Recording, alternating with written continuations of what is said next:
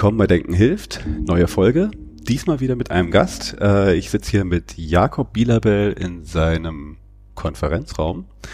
Jakob und ich äh, gehen schon längeren Weg nebeneinander her und kreuzen uns immer wieder. Ähm, und haben schon lange versucht, uns mal zu treffen für einen Podcast. Endlich hat's geklappt und Jakob kann gleich mal all seine Titel und Dinge selber aufzählen und sich vorstellen. Ähm, wir wollen heute auch gar nicht über ein spezielles Projekt reden, sondern einfach mal so ein bisschen den, den Weg, den Jakob gegangen ist, äh, mal so ein bisschen nachzeichnen und vielleicht steigen wir hier und da in ein oder anderes Projekt ein, weil Jakob hat einige spannende Sachen gemacht. Aber stell dich mal vor, Jakob. Das ist natürlich erstmal ein super Intro so. Geil, wa? Alle meine Titel vorstellen. Nee, Titel habe ich gar keinen. Ich habe wirklich keinen Titel. Ne? Ich bin, ich bin wirklich äh, blank titelseitig sozusagen. Und als du jetzt angefangen hast, ich habe überlegt, wann haben wir uns das erste Mal gesehen? Es muss so 96? Ja, 96, 7. Ich habe es auch gerade noch mal äh, versucht, richtig nachzuvollziehen. Es muss aber, glaube ich, 97 gewesen sein. Da bin ich nämlich nach München.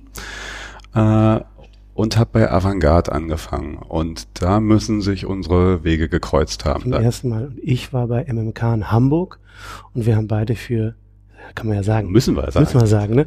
Wir haben für Kippe gearbeitet, für Marlboro. Wir haben fürs Marlboro Network das Event-Marketing gemacht. Genau. In den goldenen Zeiten, als Kippen-Event-Marketing noch ein Riesenspaß war. Ja. 90er. Ja, wir waren jung und brauchten das Geld. Ja, ich weiß nicht, also ich, ich denke da oft drüber nach, weil es war natürlich eine total tolle Zeit und wir hatten also wirklich viele Möglichkeiten und ich hatte aber auch kein Bewusstsein, dass das irgendwie schwierig wäre, dass wir da Zigaretten an Kinder verkaufen und das, das war mir, war mir nicht bewusst. Nee, man muss mal ehrlich sagen, also wir waren auch Kinder. Wie weit war ich denn da? Äh, knapp über 20? Mhm. Irgendwas? Also genau. irgendwo selber noch Kinder voll selber im Party-Modus drin und mhm. dann haben wir viel Geld in die Hand gekriegt mhm.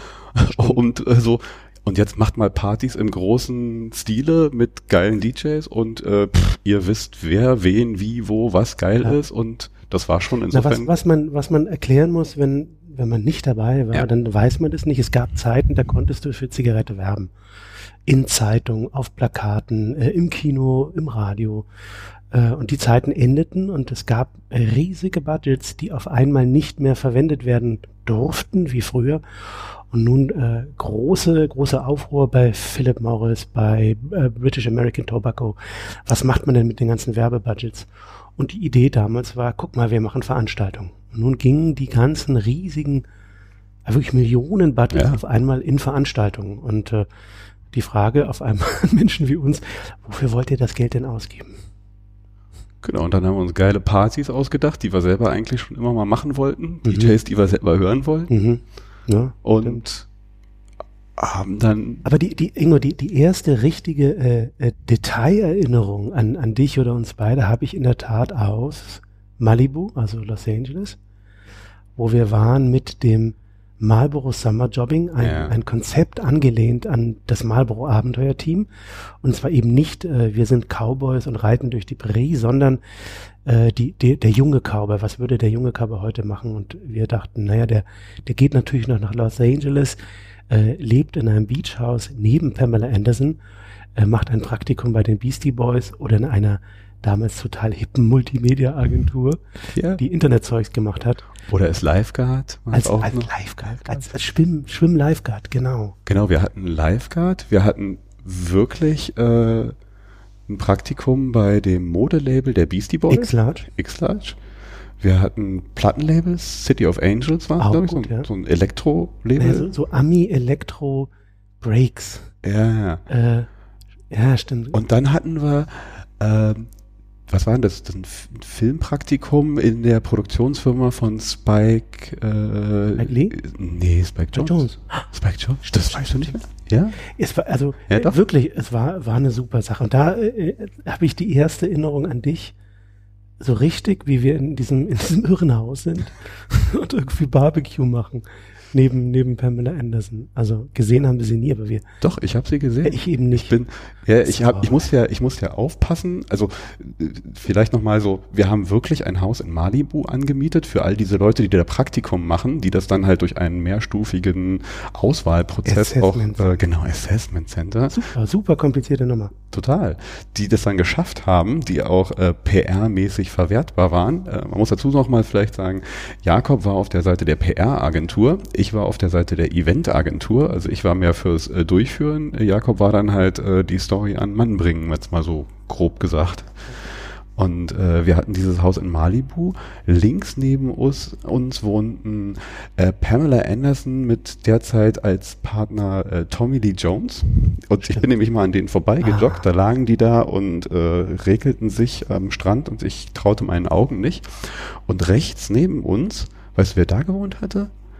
Matthew McConaughey, also auf jeden Fall ab und an mal war er da. Irgendwann nämlich bin ich mal raus und hörte irgendwie so einen Typen Bongo-Trommel spielen und äh, Trommel spielen. genau und und hörte äh, und hörte und, und roch äh, Weed Ah. und guckte so und äh, ja. Matthew Ist natürlich gegen, gegen Pamela Anderson halb geil, ne? Ein kiffender Serientyp. Ja, aber es war also na Matthew, Mc, ich weiß gar nicht, was der zu der Zeit, äh, da war er noch nicht ganz so groß wie jetzt, Hm. aber man kannte ihn schon irgendwie. Hm. Ja, aber auf jeden Fall hatten wir da ein Haus für die fünf oder sechs und Mhm. ich musste aufpassen auf sie, was grausam war. Grausam, ne? Nee, Quatsch. Kleine, kleiner Nebenexkurs. Pamela Anderson. Pamela Anderson ist aufgetreten vor wenigen Wochen beim Elevate Festival in Graz in Österreich, was ein sehr, sehr politisches Festival ist und hat da eine Keynote gehalten über den Zustand der Welt, über Whistleblower, über die Situation in Amerika.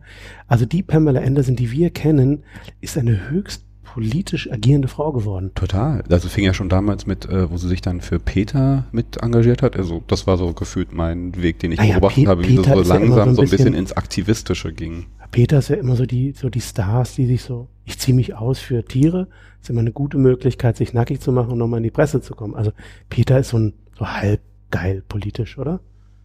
Ja, also äh, für mich war es halt nur das erste Mal wahrnehmbar, dass sie halt irgendwo in eine aktivistische Richtung gegangen ist. Aber naja, bevor wir äh, vollkommen abdriften. Aber ja, genau, äh, das war auf jeden Fall eine Zeit, die war eher ein bisschen intensiver wahrscheinlich als bei den Events, wo wir nur so kurz aneinander vorbeigehuscht sind, wenn äh, irgendwelche neuen Coins für die Presseverköstigung gefordert waren oder oder oder. Dann äh, wir haben nämlich so ein bisschen unterschiedliches Leben da gehabt, während Jakob äh, Presse äh, ja, was musstest du betreuen? Ich bin, ich hatte dann, ich hatte dann so äh, Journalisten, mit denen bin ich da hingefahren und habe dann die bespaßt über die Tage und geschaut, dass die einen schönen Bericht darüber machen. Und wenn die äh, dabei waren, war das gut. Wenn die nicht dabei waren, habe ich den auch selber geschrieben. Also ich habe also noch für mehrere Medien diese Berichte auch dann vorgefertigt, weil das bot sich ja an. Und das war Zeit, weil natürlich auch Marlboro ein sehr beliebter Anzeigenkunde war, wurden diese Berichte auch äh, natürlich gern genommen. Auf der einen Seite waren sie super geschrieben, auf der anderen Seite waren sie natürlich auch dann, guter Anzeigenkunde, macht man mal eine halbe Seite frei. Also wir haben uns getroffen zu einer Zeit, wo man halt echt noch jungen Leuten viel Geld in die Hand gedrückt, also gibt es wahrscheinlich jetzt genauso, aber damals hat man uns genau dafür viel Geld in die Hand gegeben, viel Verantwortung, also für mich war so, ich habe da plötzlich viel Verantwortung für so einen Anfang 20-Jährigen, der halt irgendwie mit äh, ordentlichen Budgets äh, First Class äh, durch Deutschland gefahren, Mietwegen waren dann S-Klasse teilweise, also äh, so, so, so High Roller Life irgendwie so plötzlich gehabt und das verblendete dann vielleicht auch ein bisschen für das, wofür wir das so tun und was da vielleicht so hintersteckte, weil da Also nun, nun im, im, also im Rückblick, also ich habe eine Tendenz im Rückblick, mich an die Sachen zu erinnern, die, die ich schön fand und die Sachen, die irgendwie komisch waren, da erinnere ich mich so halb dran. Und wenn ich heute auf die Zeit zurückblicke, Ingo, ich habe nicht das Gefühl, oder ganz spät nur das Gefühl bekommen, dass da irgendwas komisch ist. Also wirklich. Ich Im letzten halben Jahr- keine- also ich, ähm, ich schäme mich dafür nicht. Also ich habe das gemacht. Das war zu einer Zeit, wo das halt ähm, legitim war in gewisser Art und Weise, wenn man das jetzt so sagen darf. Ähm, ich habe da tolle Leute kennengelernt. Ich habe viel gelernt. Also ich habe da ein Handwerk, nämlich das des Projektmanagements gelernt, was mich dann halt so weiter meinen Weg getragen hat. Kontakte, die man da geknüpft hat, äh, bestehen immer noch und man trifft sich immer mal wieder, macht Sachen zusammen. Also da ich für, für mich gefühlt ist da auch eine gewisse Generation an Machern entstanden, auch an vielen Stellen, die halt auch an vielen Punkten halt ihren Weg gegangen sind und, und entscheidende Dinge tun oder getan haben. Zählt ja. nicht da mit dazu. Äh, und naja, und es, es war ja auch wirklich eine Zeit, in denen es allen irgendwie gut ging. Also der, der Medienbranche an sich ging es gut. Ja. Äh, wahnsinnig viele Fotografen hatten Jobs, äh, wahnsinnig viel Werber hatten Jobs die Zeitungen florierten, äh, jeder schrieb irgendwo in einem dieser neuen Blätter, äh, die rauskamen, Magazine, Radio, es gab Viva MTV, es gab einen Haufen cooler Jobs, der auch noch, die auch noch gut bezahlt wurden. Also ich hatte das Gefühl, es war eine Zeit, wo äh, man sich oft traf und sagte, Mensch, läuft der eigentlich richtig gut gerade. Ja. Um jetzt aber nicht zu lange da zu bleiben, ja. irgendwann sind wir ja unsere Wege weitergegangen. Ähm, ich weiß, was ich gemacht habe, darum geht's ja nicht. Mich würde mal interessieren, dein nächster Schritt, weil ich habe das mal vorhin so versucht, ein bisschen zusammenzukriegen und ich kenne zwar viele deiner Stationen, aber ich krieg sie jetzt nicht zusammen, was dann wann, wie, wo war. Wo ging es denn für dich eigentlich nach der, der Zeit der Veranstaltungsbranche und PR dazu hin? Ich muss selber so ein bisschen, bisschen rückblicken zusammen mir das Raufen, ja, wo, also ich habe, äh, nachdem ich aufgehört habe, für Marlboro zu arbeiten, wie viele PR-Leute ja das Leid empfunden, dass ich nie wirklich richtig Journalist war, sondern immer nur so gefühlte Dienstauftragsarbeiten äh, gemacht habe und hatte nun die Idee, ich möchte richtig Journalist werden. Ähm, und da ich in Hamburg lebte zu der Zeit, äh, war relativ klar, richtiger Journalist, ich will zum Spiegel. Mhm. So. Äh, und jetzt mh, hm, kann man da so ein bisschen grinsen. Und ich hatte aber das Glück, dass ich beim Spiegel äh, jemand, jemand kannte, der da, der da schrieb und bin dahin und habe so gesagt, ja, wie sieht denn das aus mit Praktikas? Wie, wie macht ihr denn das? Und ähm, der hatte mir in dem Gespräch relativ klar zu verstehen gegeben, dass natürlich das eine super Idee ist, sich beim Spiegel zu bewerben, aber die Chancen, da wirklich genommen zu werden, mit meinem Hintergrund, äh, sagen wir mal, überschaubar sind. Ähm, er sagte aber, du spannend, dass du gerade heute kommst, weil es passiert nämlich ähm, Folgendes, wir haben hier äh, so, ein, so ein neues Wirtschaftsblatt gerade im Spiegelverlag gegründet. Vielleicht äh, passt du ja da besser rein. Das ist eh so ein bisschen so New Economy, das war die Zeit gerade. Mhm. Ähm, und das Blatt hieß Econy, ich weiß nicht, ob du dich daran erinnerst glaube, ich habe das mal wahrgenommen, aber das war dann auch eher so ein kurzes Blitzen am. Das war, am das war ein ganz kurzes Blitzen und äh, äh, nun hatte ich die Chance, bei Eckenny ein Praktikum zu bekommen, weil das, das war vom Spiegel Verlag und Manager Magazin, so eine mhm. Zusammengründung, wo sie so diese neue, junge New Economy Welt so ein bisschen beschreibend äh, sich der nähern wollten. Ähm, und ich war äh, stolz wie Bolle und total froh, dass ich nun endlich in die schreibende Zunft äh, aufgenommen wurde, wenn auch nur als Praktikant, aber zumindest in der Nähe äh, von, von echten Schreibern. Äh, es passierte aber folgendes, dass praktisch eine Woche bevor ich das Praktikum da anfangen wollte, der gleiche Mensch, der eben beim Spiegel auch war, auch bei Econi war, ich traf den und sagte, ja super, ich freue mich total, ich bin jetzt ja bald bei. Und sagte der, nee, Jakob, ganz blöde, die Econi, die machen wir wieder zu. Die gibt's nicht mehr. Äh, und aber gute Nachricht äh, aus der Econi äh, gibt es eine, eine Ausgründung von der Redaktion, von der Chefredaktion der Gabriele Fischer. Und zwar machen wir jetzt ein neues Magazin komplett selbst, das Brand 1. Ah, du so, bist. Ah, ich, ich, so und dann war ich auf einmal äh, äh, Redaktionspraktikant der Brand 1, die einfach nur Brand 1 heißt, weil sie in der Brandsuite 1 damals ihr Büro hatte. Und der, der Artdirektor, der Mike Meret, äh, ich weiß noch, viele, viele Vorschläge hatte für das erste Cover und äh, man noch keinen wirklichen Namen hatte und er dann irgendwann mal, ja, wir müssen jetzt mal was raufschreiben. Und dann hieß es Brand 1. Und nun rutschte ich, äh, musste dir vorstellen, Ingo, vom, sagen wir, Pressemenschen von Marlboro auf einmal zur Brand 1 mit diesen ganzen Edelfedern, weil das war oh, ja. ja wirklich die, die Zeit, wo Brand 1 es geschafft hat, äh, die tollsten Schreiber vom Stern, vom Spiegel, von der Zeit für tolle Geschichten zu bekommen, weil zum ersten Mal konnte man über Wirtschaft lang schreiben und konnte äh, Fotostrecken machen über äh, Mittelständler aus Ostwestfalen. Äh, und das war natürlich total toll und ich war zwischen all denen und habe mich da so richtig wie ein Praktikant reingearbeitet, habe alles geschrieben von Abo-Texten über Gewinnspiele Äh, und war auf einmal bei Brand 1. äh, Brand 1 mag es vielleicht schon immer irgendwo gegeben haben, aber für mich war das das erste Mal auch so, dass ich äh, äh, in der Form sowas, was ich jetzt unter Storytelling packen würde. Hm, Also ja. wo die halt mal so wirklich Geschichten erzählen und nicht nur so Fakten berichten oder Reportagen, sondern wo es halt so richtig um Geschichten ging. Ja.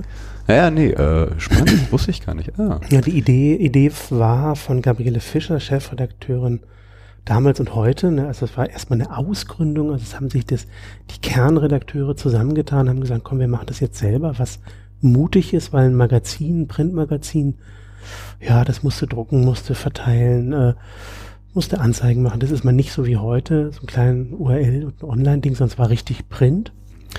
Ähm, und die Idee war die Geschichte hinter den Meldungen. Also ne, nicht, wir haben jetzt den Hidden Champion, der jetzt 400 Millionen Umsatz macht, sondern was sind das für Menschen? Was treibt die? Was Wirtschaft treibt?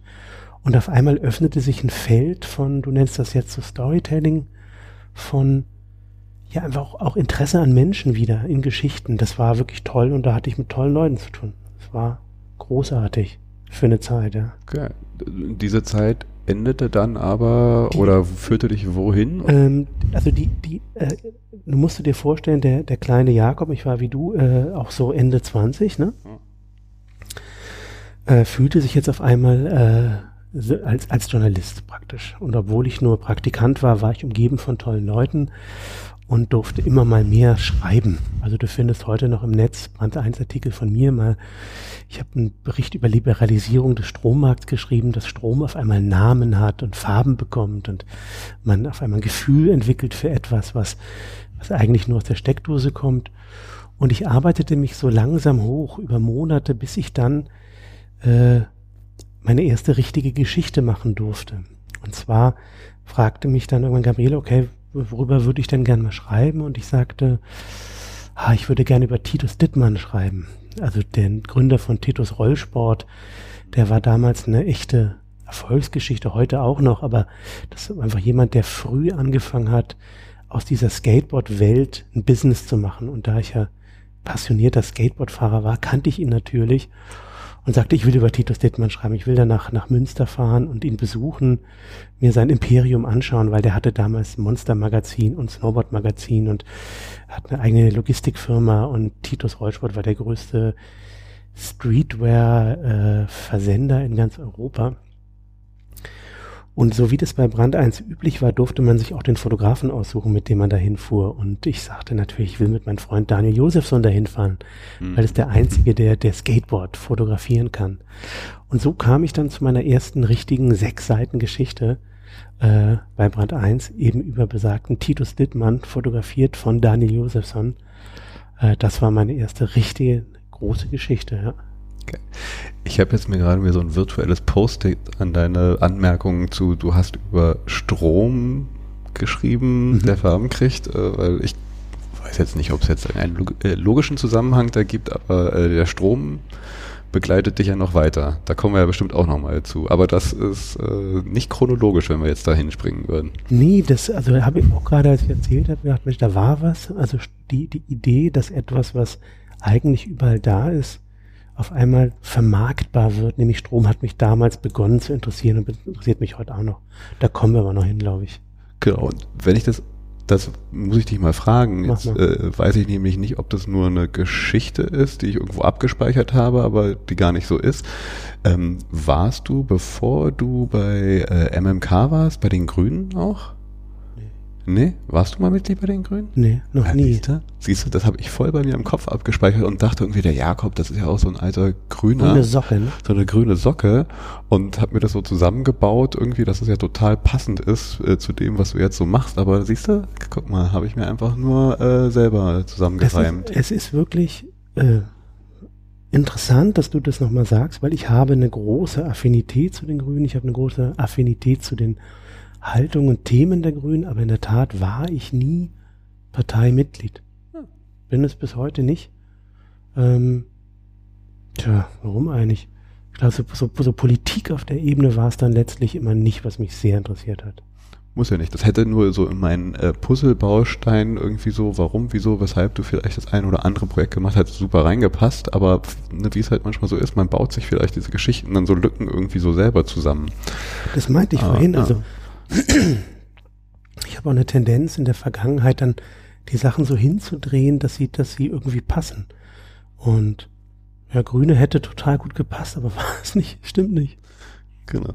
Ähm, Okay, du hast bei Brand 1 äh, äh, spannende Geschichten geschrieben und bist dann aber weitergezogen, oder wurdest Ja, weitergezogen, weitergezogen klingt heroisch. Nee, also erstmal bin ich vor allen Dingen irgendwann ins, zu Gabriele Fischer ins Büro gezogen und äh, habe die Gretchenfrage gestellt und habe äh, gedacht, jetzt, wo ich meinen schönen sechs Seiten Artikel über Titus Dittmann geschrieben habe, der auch gut war, äh, bin ich ja eigentlich bereit, äh, richtiger, ordentlicher Journalist zu werden. Und ich weiß noch, wie ich in das Büro von, von Gabriele reinkomme und äh, sehr, sehr stolz bin, aber auch sehr unsicher natürlich. Und äh, ihr so die Frage stelle, ob es jetzt nicht vielleicht unter Umständen die Möglichkeit geben, mir Praktikant eine Rolle, die vielleicht eher so in Richtung Volontär oder so, ich habe mich da sehr rumgedrückt, äh, ob sowas geben würde. Und äh, denkt sie im Moment nach und schweigt und das ist eigentlich immer ein gutes Zeichen bei ihr und sagt dann so, du Jakob, ich sag dir jetzt mal was, ich glaube, du bist ein richtig guter Typ, aber ein guter Journalist, das, das wirst du, glaube ich, eher nicht. Hm. Hm. Bam. Bam. So habe ich mal so trocken geschluckt, dachte, warum? Was, was fehlt mir denn da genau nochmal? Dann sagte sie, ja, hör zu, also du hast, also ich, du hast ein, ein gutes Gefühl, du hast ein gutes Händchen, du, du kannst flott schreiben, aber äh, so eine richtige Basis, also so wie, wie geht Recherche, was sind Geschichten, was sind Textgattungen, äh, was ist das Handwerk letztlich, ne? Was ist das Handwerk, wie baust du das auf, auch äh, wenn dich ein Thema nicht persönlich interessiert. Äh, das fehlt dir und das ist aber auch nicht schlimm, nur wenn du das willst, dann rate ich dir, geh jetzt nochmal richtig an die Journalistenschule und geh zur Henry-Nannen-Schule, zur Springer-Schule, das waren die beiden, die mm. es gab, und mach das richtig. So, und nun, nun saß ich da und äh, meine ganzen Träume, dass ich werde jetzt hier mal Journalist, Redakteur, zerfielen, zerbröselten und ähm, irgendwie dachte ich so, jetzt nochmal so irgendwie studieren und pff, ah. Mit Ende 20, bald Ende, ist ja auch. Ja, das, ja gut, das kann man machen, aber ich fühlte mich, also ehrlich hatte ich natürlich auch so ein, so ein, so ein, auch so ein Gefühl von, das weiß ich doch schon irgendwie alles. Also, oder da kann mir doch jetzt eigentlich so ganz viel mehr keiner mehr beibringen. Ja. So. Und dann endete das auch, weil dann passierte was, was, was parallel war. Ich hatte ähm, den Bernd Heusinger kennengelernt von Golden Hirschen und mit dem ein Projekt mal so besprochen, wie man, ich kannte den schon ein bisschen länger und wir waren so so Halbfreunde, so wie man sich halt kannte und mochte. Und wir hatten eigentlich die Idee, wir wollen ein digitales Medium machen. Weil ich sah. Also, wir müssen das, glaube ich, nochmal so zeitlich einordnen, ja. weil das ist ja spannend, äh, wann das war. Wann das war. Du haben letztens, als wir mal essen waren, haben wir darüber gesprochen, dass du ja äh, das eine oder andere Mal deiner Zeit ein bisschen voraus warst mit Projekten, die du so angeschubst hast. Und Aha. jetzt nochmal so zeitlich verortet, war das, wann, wäre, sind wir schon in 2000 oder noch? Nee, nee, nee, nee, wir sind nee, auch davor, muss, muss davor sein. Das war, also erstes Treffen mit Heusinger war, wird das 98? Ja, das kann gut sein. Sowas? Also. Und, also Idee war damals, äh, so ein bisschen, also ich, ich, ich überspitze es jetzt, aber im, im Kerngefühl war es so, na gut, wenn, wenn wir halt nicht Print machen können, dann machen wir es halt digital. Ne, die Idee war ein, ein digitales Online-Boulevard Magazin zu machen, was sehr pointiert Meinungen äh, motiviert, auch incentiviert, also ganz früh auch mit Kommentaren gearbeitet hat. Also Gab es die eigentlich? Ich fragte mich gerade so, gab es zu der Zeit eigentlich schon Spiegel Online oder welchen Stadion hat der Spiegel Online? Also wir reden ja über eine Zeit, wo halt überhaupt erst, also Verlage mhm. ja gar nicht oder nur sehr, sehr verhalten sich mal in dieses neue Medium Internet reingewagt haben, mit mal irgendwie Formaten und Inhalten und Themen. Das, was jetzt normal ist, war damals eher so der, der schmuddlige Bruder Inter, also das schmuddlige Ding Internet, das ist ja gar nichts Richtiges. Das war, das war eine Zeit, also ich glaube, Spiegel Online begann gerade, ähm, aber alles, was in, in äh, Internet an Innovation kam, kam hauptsächlich aus dem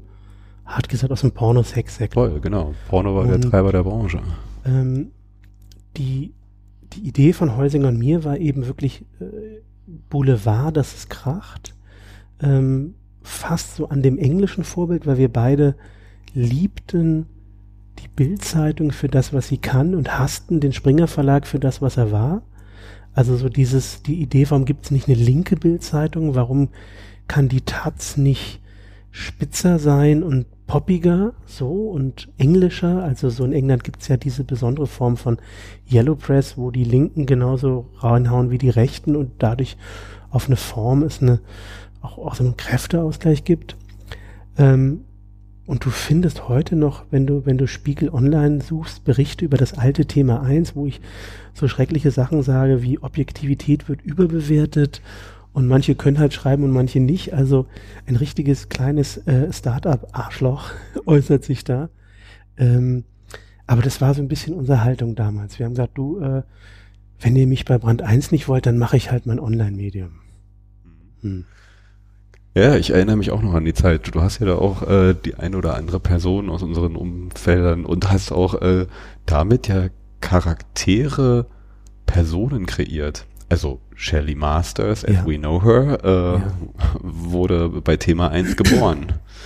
Ja, wir hatten, wir hatten einfach nicht, nicht so viel Geld und mussten damit unsere, unsere sehr kleine Redaktion auch äh, äh, ausdehnen. So, das heißt, also Mitarbeiter hatten mehrere Rollen, also haben in unterschiedlichen Pseudonymen auch geschrieben, ähm, hatten eine wirklich sehr gut äh, funktionierende Sexkolumnistin, das waren die meistgeklickten und auch vor allem die meist äh, kommentierten Geschichten. Also wir haben sehr früh mit einem Redaktionssystem gearbeitet, wo wir sofort in Echtzeit wussten, welche Artikel funktionieren gut und welche Headlines funktionieren gut. Also all das, was man heute so macht, haben wir damals ausprobiert und Shelley Masters war da äh, eine unserer, unserer besten Geschichten.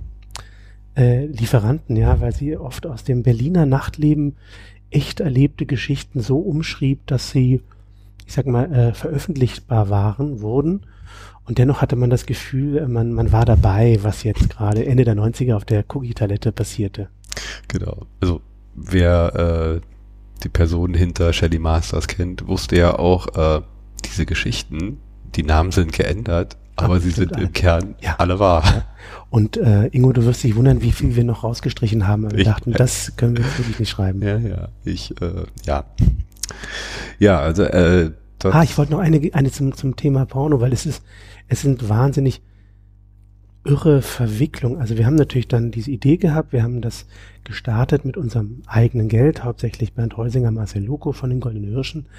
Dann haben wir aber früh natürlich Investoren gesucht. Und wir waren, man achte, Ende, Ende 1999 so vor der Bubble.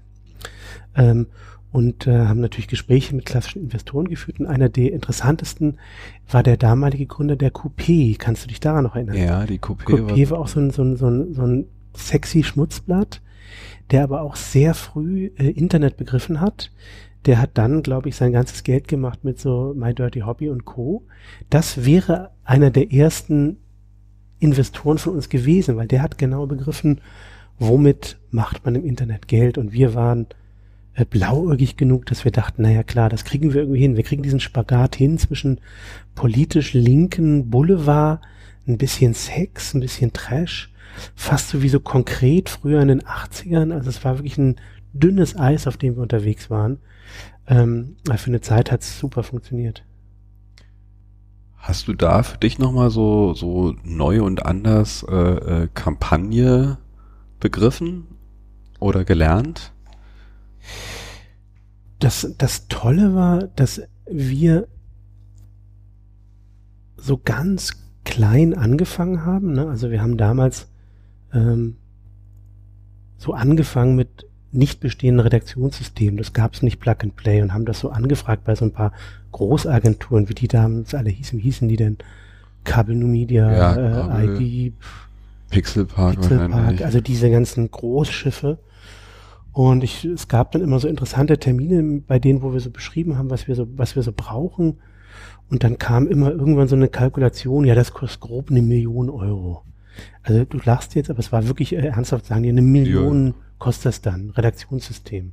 Ja. Ähm, und wir hatten keine Millionen, selbst wenn wir sie hätten, hätten wir sie nicht ausgegeben dafür äh, und mussten das dann mehr oder weniger selber bauen. Ich hatte dann in meinen Hamburger Kreisen äh, so zwei Hacker gesucht, die einfach gut programmieren konnten, die uns das dann wirklich in sechs Wochen selber hinprogrammiert haben. Und ich habe das Redaktionssystem heute noch auf DVD. Das kannst du heute hochfahren, das läuft noch. Und es zeigt so, wie gebastelt das alles war. Aber wir haben ganz, ganz schnell, ich glaube, wir hatten mit der Madonna-Geschichte eine Million Klicks. Das war ja für damals ja. mega. Hammer für ihn. So, dass unsere Server abgeraucht sind. Dabei musste man ja noch, früher musste man noch Server Space buchen nach wie viel Traffic man erwartet. Ja, und wir hatten natürlich nie so viel Traffic erwartet und dann braucht uns der Server zusammen. Und, und, und. Also es war, es war eine, eine tolle Zeit, wahnsinnig viel Spaß gemacht und ähm, leider waren wir dann eben mit der guten Idee User-Generated Content früh dran und kamen dann voll in die Bubble und dann war, war auch kein Geld mehr da, unser ganzes Geld ausgegeben. Wir saßen in der Schlesischen Straße in einem, ich glaube, 500 Quadratmeter Büro mit mhm. fünf Leuten das war für Pressefotos immer toll, weil, weil man immer so, sag mal, die, die hinter den Wachstum sieht. Ja. Wir planen hier und da kommt eine folgende Abteilung und da machen wir dann schon Bewegtbild-Content. Also ja. im Kopf war ja alles da, nur das Geld nicht, ne? Ja, und dann mussten wir schnell wieder zumachen. Aber waren gute, gute Jahre, ne? Und dann, ich, ne, beziehungsweise du musst jetzt sagen, so, dann ging es wieder in die Musik. Oder? Na, wieder, wieder ist gut. Also ich, ich war ja davor auch nicht in der Musik, sondern hatte nur mit Musik zu tun. Ich wurde dann, äh, hatte das große Glück, weil nun war ich, äh, also es gab meine Thema 1 nicht mehr. Ich hatte mit Heusinger und Logo, wir hatten besprochen, wir wickeln das jetzt ab. Ähm, und ich war praktisch äh, Ende 20 und äh, pleite, hatte also ganz, yeah. yeah, genau, so wie man sich wünscht. Ne?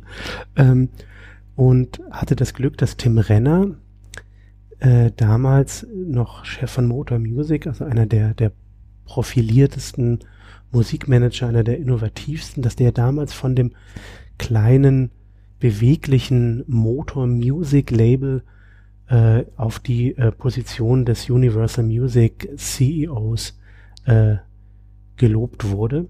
Also das war, fand ich, also als Außenstehender war das äh, jemand, der so die Musikbranche als interessierter Mensch von draußen beobachtet, äh, schon ein extremer Move, so, so ein riesen Plattenlabel wie Universal, die so diesen, dieses kleine, weiß ich nicht, Independent-Label, was die sich alle irgendwie ja gegönnt haben, da so in der hintersten Ecke gibt's so eins, die dürfen so machen, was sie wollen, ja, ja. weil äh, schadet ja nicht.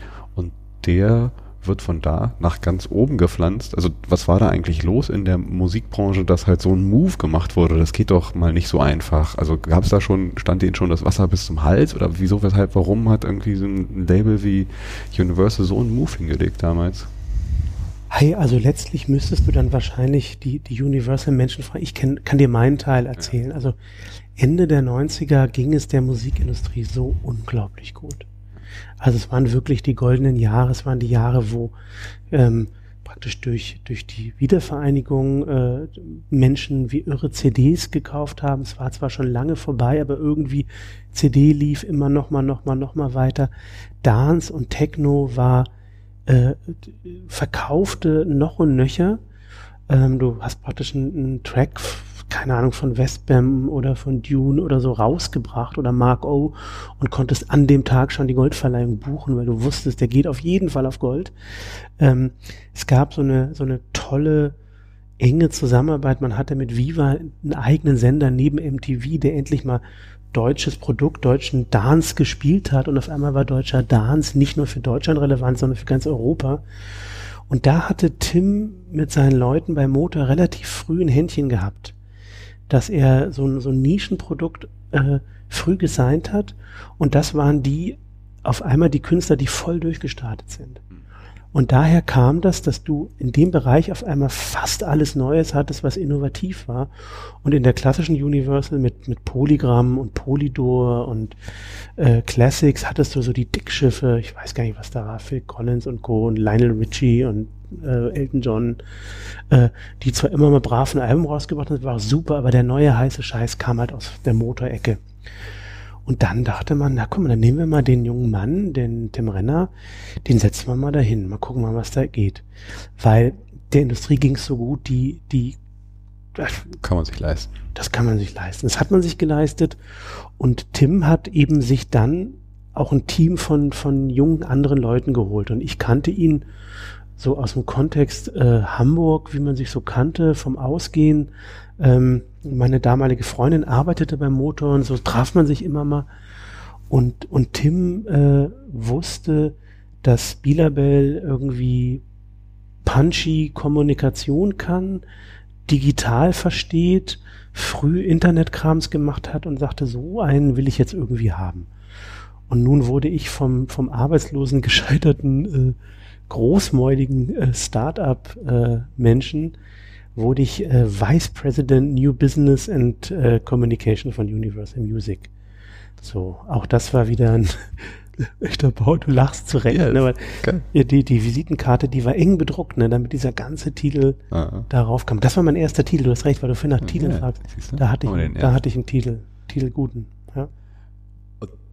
Das war auch die Zeit, also mit dem einher ging auch der Umzug von Universal von Hamburg nach Berlin. Ne? War ja auch nochmal so, so ein gewisser Meilenstein. Also finde ich auch für Berlin, die ja so ein bisschen aus ihrer, wir sind zwar hier äh, äh, Techno-Hauptstadt und äh, haben hier die wilde Szene, aber eigentlich war ja, wenn man so will, nicht so richtig viel. Äh, Gerade im Medienbereich ging ja gar nicht so viel in Berlin. Das ich war nicht Du bist Berliner nicht. Ich bin Berliner. Das bin ja. ich ja auch. Und ich bin, bin ja früh weggezogen worden und habe aber natürlich meinen Vater immer mal wieder zwischendurch besucht. Und ich muss sagen, Berlin vor dem Mauerfall und auch danach war so mittelgeil. Ja, ja. Ne? So, es war so eine Idee von Hauptstadt und das muss jetzt alles werden. Das war es aber noch nicht. Und äh, in diese, ich sag mal jetzt, werdende Idee hatte Universal gesagt, jetzt ziehen wir mal von Hamburg nach Berlin.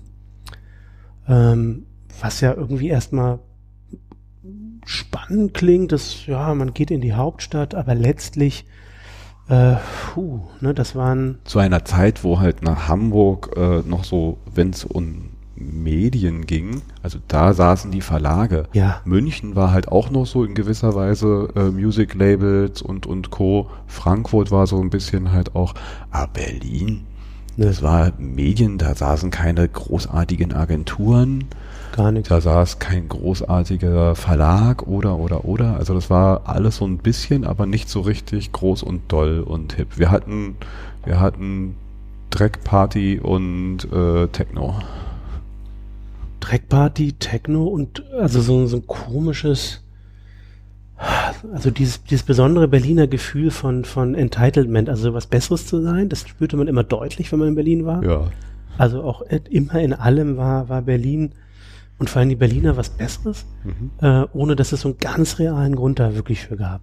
Das war deutlich zu spüren. Mhm. Ja. Das konnten wir. Klappe aufreißen, ohne großartig was dahinter zu haben. Deswegen, Kind, du musst nach Berlin. ja. Also die, die Idee von, von Renner war dann in der Tat, also äh, die, die Universal, die in Hamburg auf verschiedene Orte verteilt war, in Berlin zusammenzuführen. Und ich weiß noch, ähm, ich, als ich anfing, ich war noch ein Jahr äh, in Hamburg, ne? Also ich praktisch wohnte ja in Berlin und pendelte nach Hamburg und damals noch schön Glockengießer Wall, äh, Hamburg, äh, ganz gesetztes Universal House. Und dann suchten wir in Berlin einen, einen passenden Ort, um diese ganzen, keine Ahnung, tausend Mitarbeiter zusammenzuführen und haben uns angeschaut, äh, dass jetzt ähm, Postvoramt hier, das war damals. Und, und dann die letztlich die Entscheidung für das Eierkühlhaus, da wo Universal jetzt ist, ähm, das kann man sich gar nicht vorstellen. Da war damals nichts. Das war also die, die rottigste Ecke.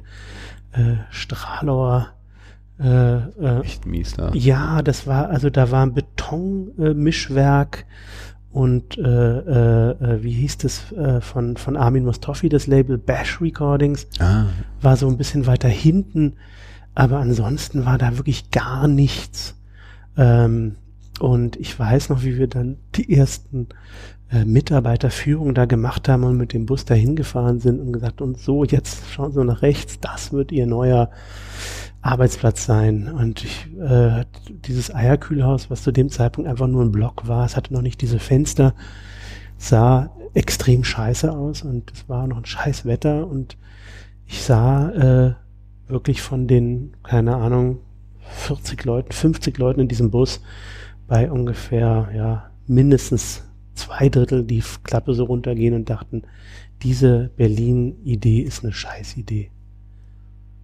Aber es hat sich entwickelt. Also ich, ich also ich habe es natürlich jetzt so ne, auf der anderen Seite wahrgenommen, äh, immer in Berlin gewesen, mit na, na, ein paar Ausflügen in andere Städte, aber ähm, hauptsächlich ja immer hier gewesen und so, so, so wahrzunehmen, Alter, Universal kommt nach Berlin. Also das hat, finde ich, schon in der Stadt an sich so ein gewisses Beben verursacht und war halt auch so ein gewisser Magnet, der dann halt auch andere Sachen nach sich gezogen hat.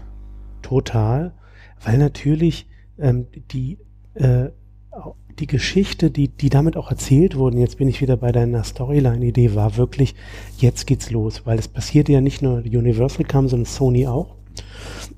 Sony hatte ein bisschen schickeren Ort. Stimmt, ne? ja, den Potsdamer Platz. Ja, das ja. weiß man gar nicht mehr. Sony Center. Ja. Ne? Also es war ja wirklich so, Sony, Universal, da hatte man jetzt mal wirklich ein Gewicht.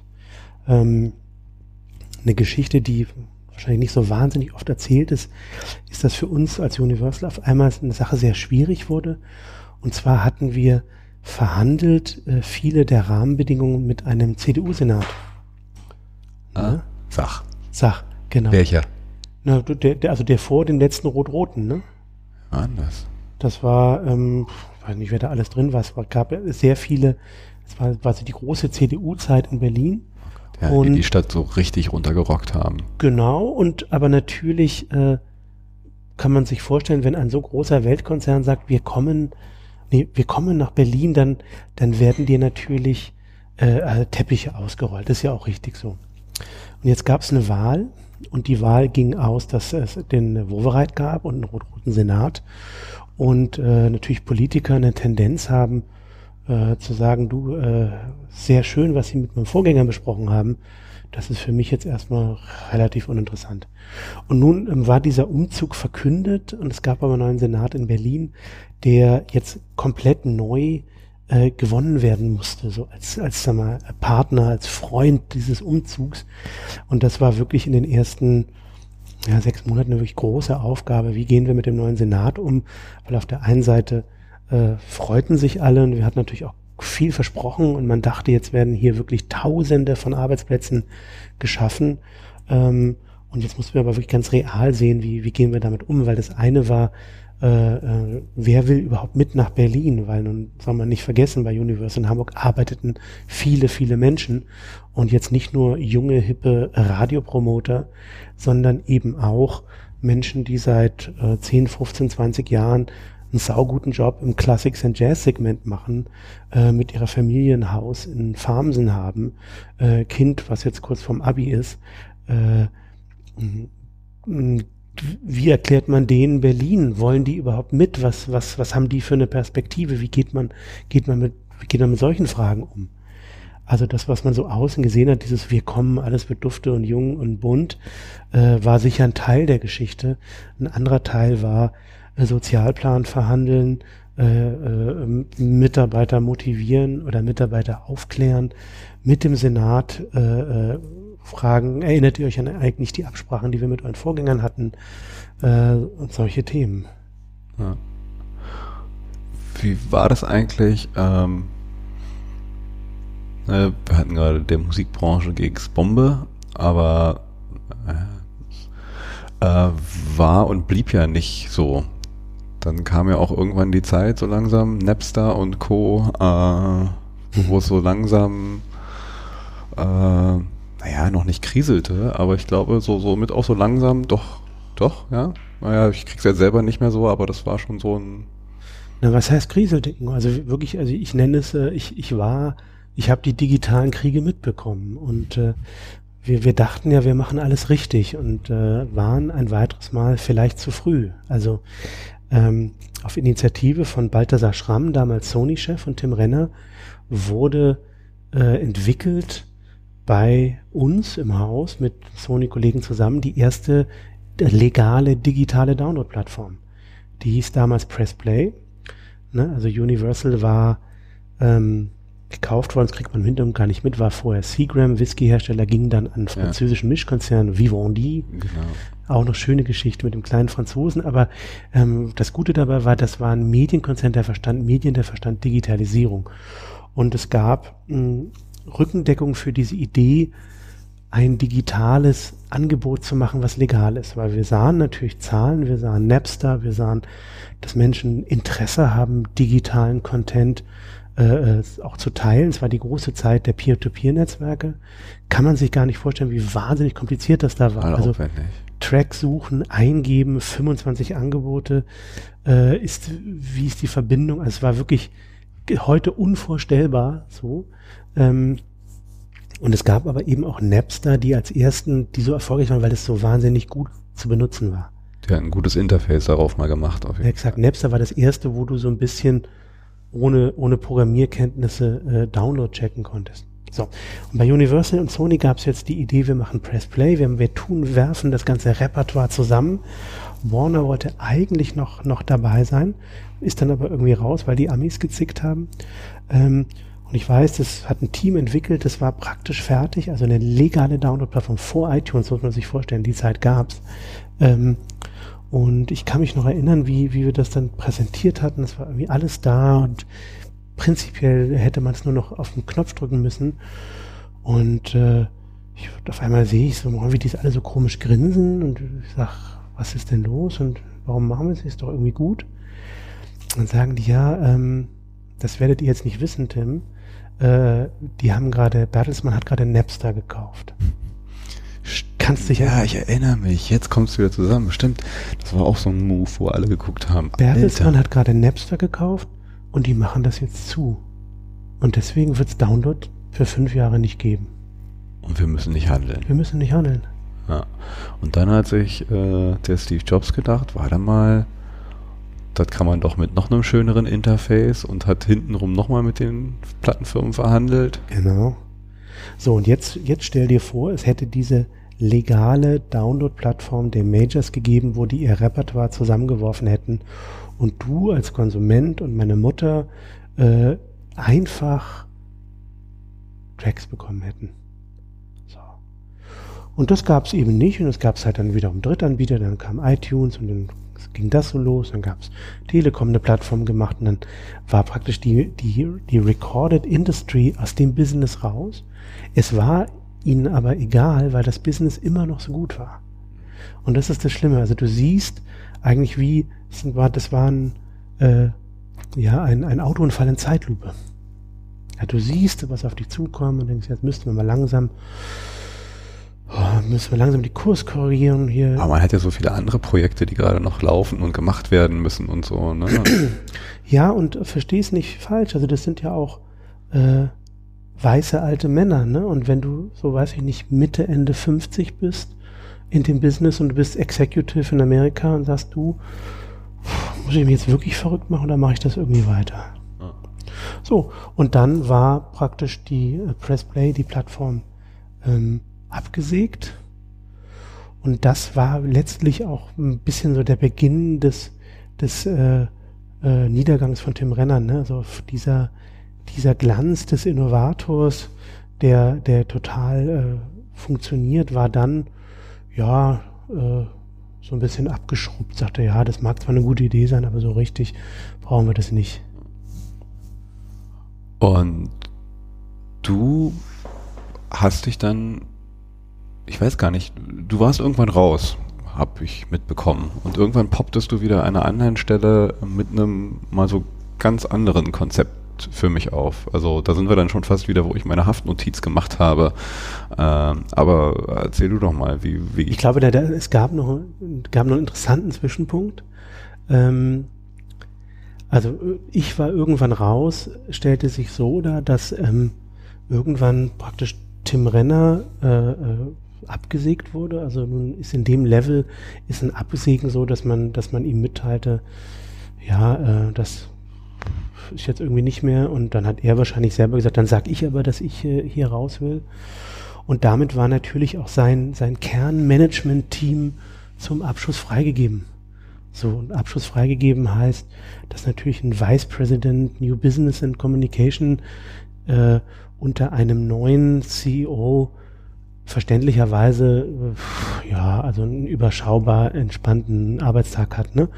Und das wurde mir sehr klar äh, äh, nahegebracht, dass doch jetzt eigentlich man gerne diese, diese, diesen, diesen Platz einfach hätte für jemand anderen. Was ich auch total verstehen kann. Also, weil das ist ein so enges Arbeiten auf dem Level, da, da brauchst du irgendwie dein, dein Team und der Neue wollte einfach andere eigene Leute haben, die, die besser für ihn sind. Ne? So, Punkt. Hm.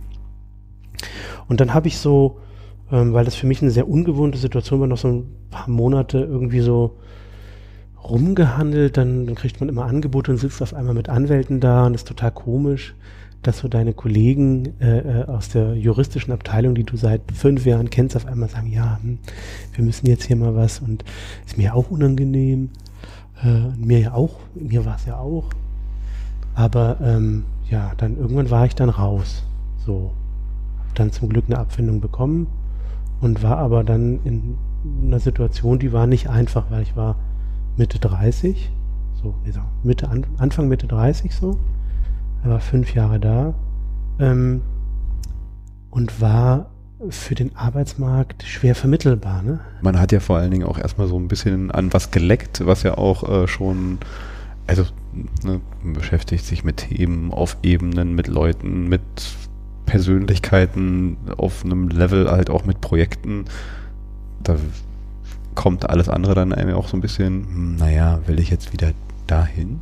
Oder kann ich das überhaupt? Oder nimmt mich überhaupt jemand, wenn ich weiß, President? Ähm, ja, eben. Also ich hatte, ich hatte nicht mal den Luxus, wirklich Sachen abzulehnen, weil, also die harte Wahrheit, als äh, ich, ich war zu jung, um, um wirklich auf dem Level schon weiterzugehen, ne, weil ich hätte in einer Karriere Planung hätte ich jetzt irgendwo zu Pro7 gemusst oder zu Springer, die hatten noch keine richtige Digitalabteilung, es ging so los. Oder also ich hätte so auf dem Multilevel bleiben müssen. Da war ich aber irgendwie zu jung und hatte auch zu wenig Konzern-Track Record. Ne, also es gibt ja diese klassische Bertelsmann-Karriere, ne, wo du so ab Uni-Abgang so durch die Bertelsmann Dependancen so durchgereicht wirst und dann irgendwann mal ankommst.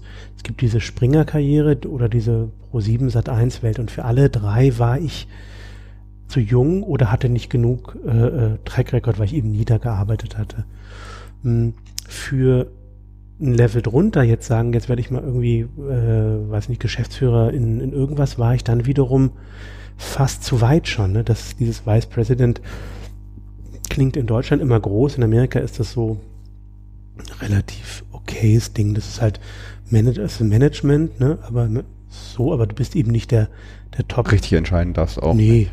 doch, du hast so deinen Bereich, ich hatte 35 Leute bei Universal, aber du bist eben nicht der CEO, sondern du bist ein Bereichsleiter, guter Bereichsleiter.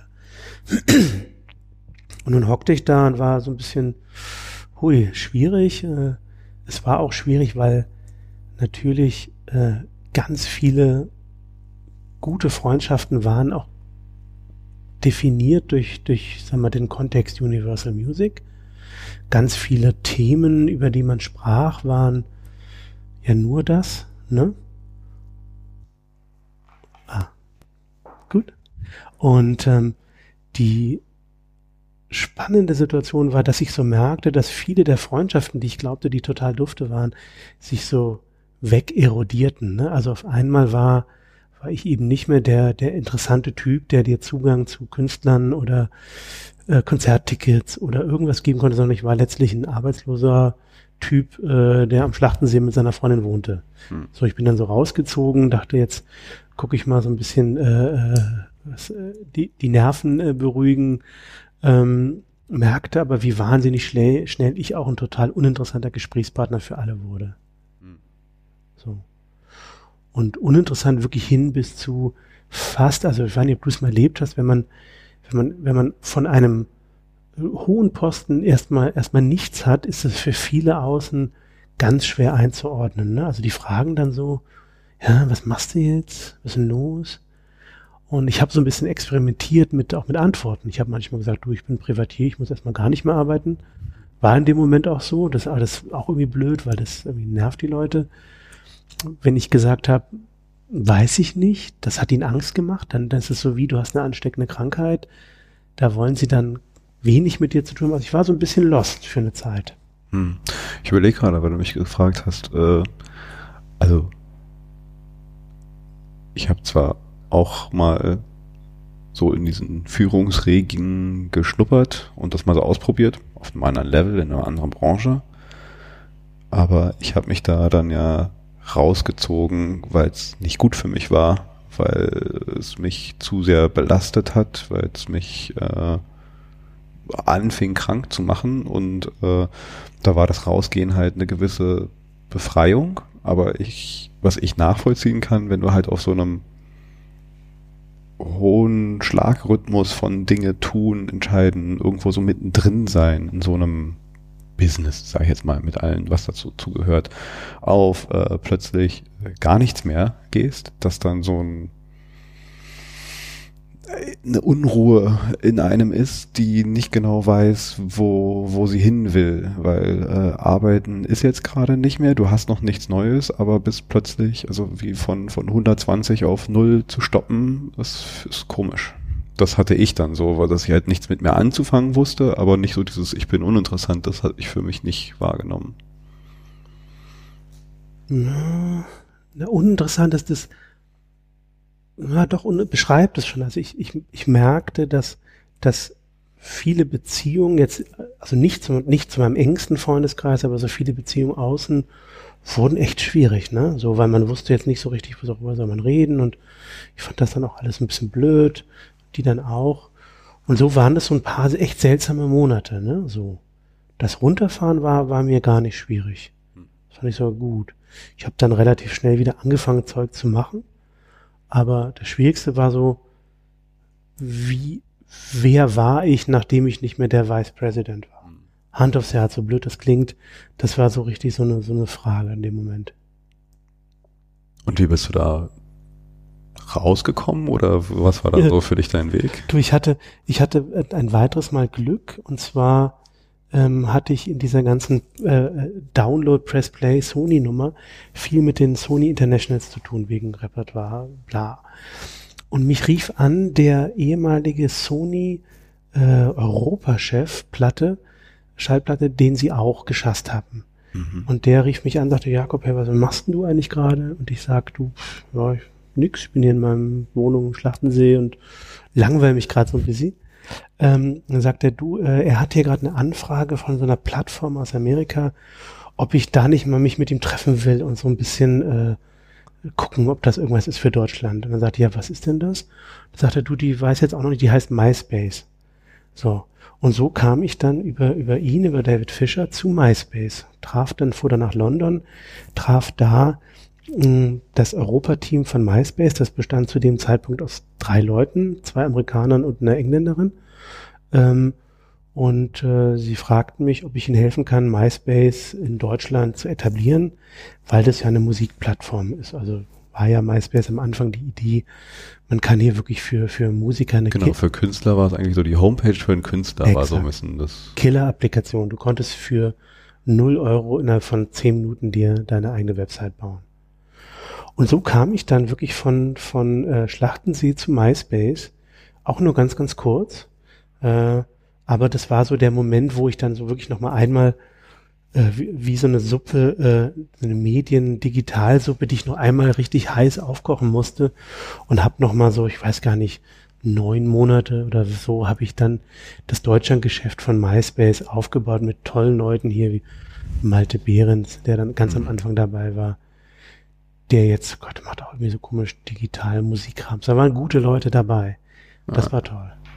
Geil. Und also, ah, das hatte ich jetzt, stimmt, ich hatte es überhaupt nicht mehr auf dem Schirm. Deine MySpace-Station ist Es gab so MySpace, richtig, es gab äh, die Plattform vor Facebook. Man, man ahnt ja, ja, also ich hatte auch, äh, ich habe da auch ganz lustige, das war ja noch, da waren solche Sachen, ich erinnere mich an eine Sache, das hat ja noch gar nicht diesen Ruf von äh, äh, äh Dating oder sonst irgendwas. Ich weiß, dass da mich mal eine jemand aus San Francisco angeschrieben hat, weil ich irgendeinen Song äh, in dem Player auf meiner Seite rauf gemacht hatte, die da meinte so, ja, Berlin, ich will nach Berlin und kannst mir mal die Stadt zeigen und äh, hast ein paar Tipps für mich? Nee, sie hat, wollte ein paar Tipps und ich so, ach komm, lass uns treffen, ich zeig dir ein bisschen Berlin und habe darüber so eine Freundschaft entwickelt, die ich gar nicht kannte, die, die mich nur angeschrieben hat, weil ich irgendeinen Song, irgendeinen Punk-Song auf meiner MySpace-Seite hatte, den die auch geil fand.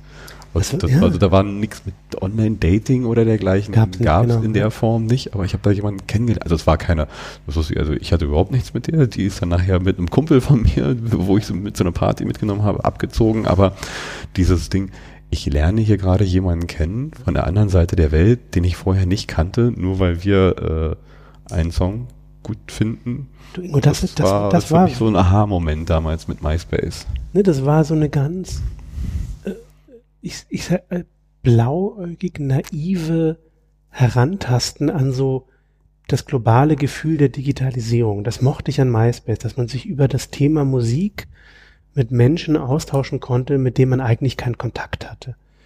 Und auf einmal diese, diese digitale Welt so klein wurde, ne?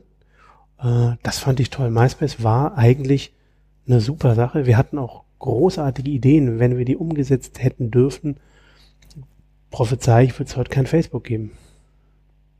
Stimmt, aber die haben dann so ein bisschen die Butter vom Brot genommen. Ne? Also die kamen und dann war es auch relativ schnell, mhm. sah man so MySpace dahin.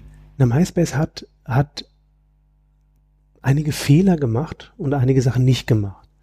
Ich glaube, der, der größte Fehler war, dass sie zu schnell zu gierig geworden sind. Also dieses klassische, du, wir alle kennen MySpace Tom, deinen ersten Freund, Aha. der Gründer, Tom Anderson, den wir dann auch trafen, der kam dann nach Berlin und wir sind mit dem ausgegangen. Und der war zu dem Zeitpunkt, war der Ende 30 und äh, wahnsinnig äh, lustiger Typ, aber überhaupt kein Businessmann.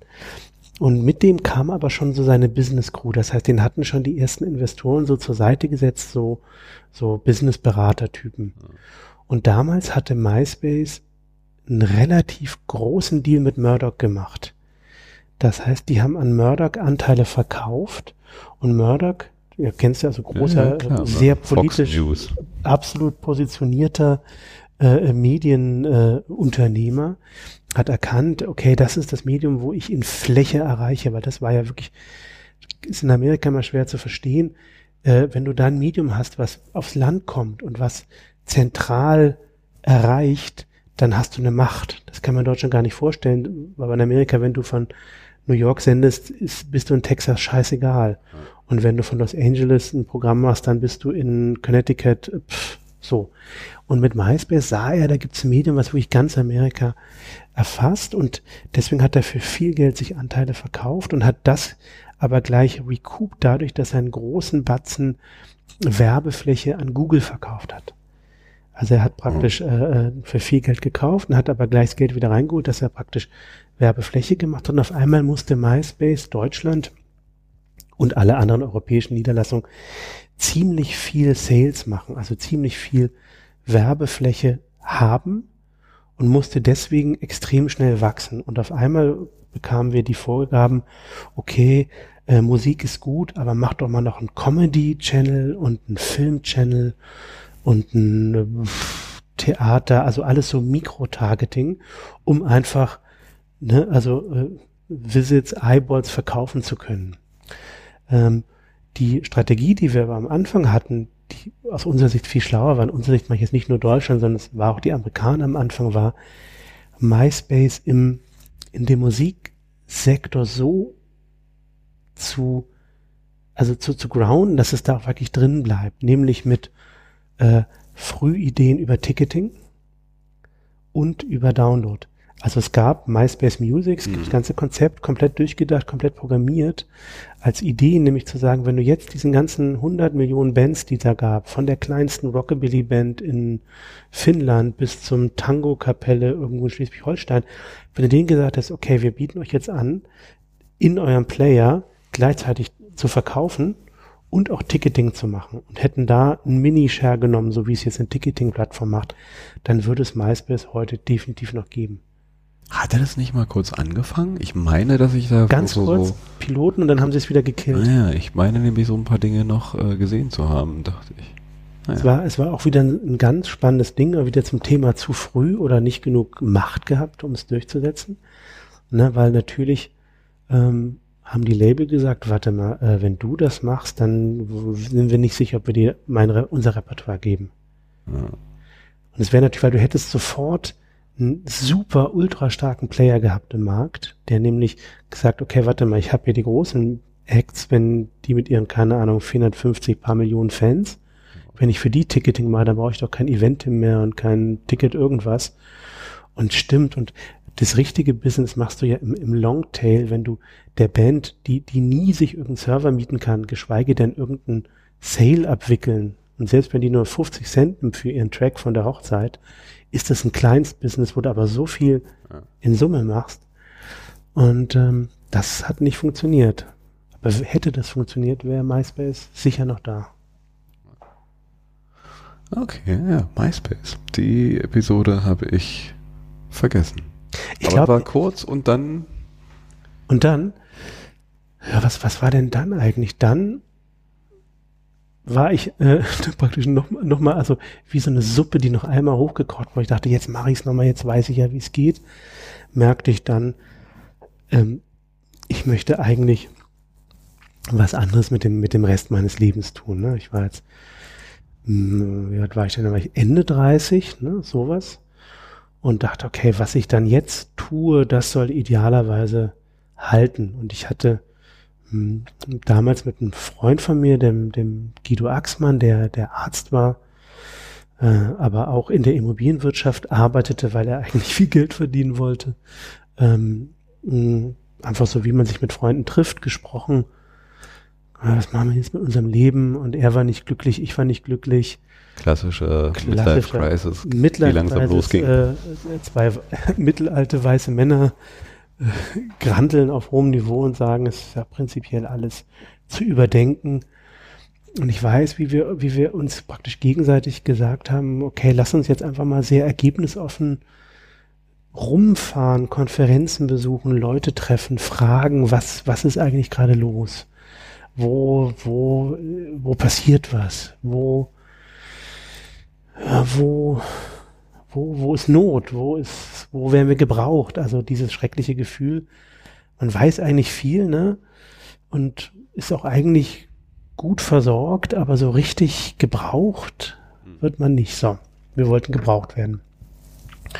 Fuhren also rum, äh, besuchten Konferenzen, Vorträge von irgendwelchen Selbstoptimierpäpsten und landeten durch eine Freundin von uns auf auf äh, einer Konferenz des IPCC, des Potsdam Instituts, also IPCC ist dieser Intergovernmental Panel on Climate Change. Ne? Genau, die im Endeffekt diese Reports ja auch noch rausgehen, die uns jetzt gerade nochmal alle äh, in, in, in Schock versetzt haben. In Schock versetzt haben und es war, das war der erste Report, der rauskam, der erste Assessment Report es gab so diesen, diesen Film in, Inconvenient Truth von Al Gore. Man hatte so das Gefühl, oh, man muss was tun, es ist eine riesen, riesen Sache.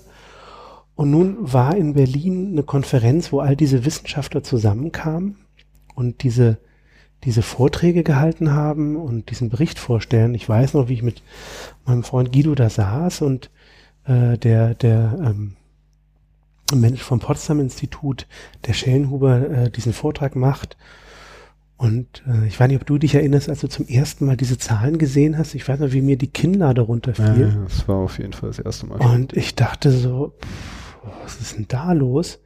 Und bin danach hingegangen zu einem seiner Kollegen, den, den Professor Reuswig, äh, und ich weiß noch, wie ich gesagt habe, Herr Reuswig, Sie, also Sie müssen mir erklären, ich bin ja kein Wissenschaftler, ich, ich habe das wahrscheinlich alles falsch verstanden.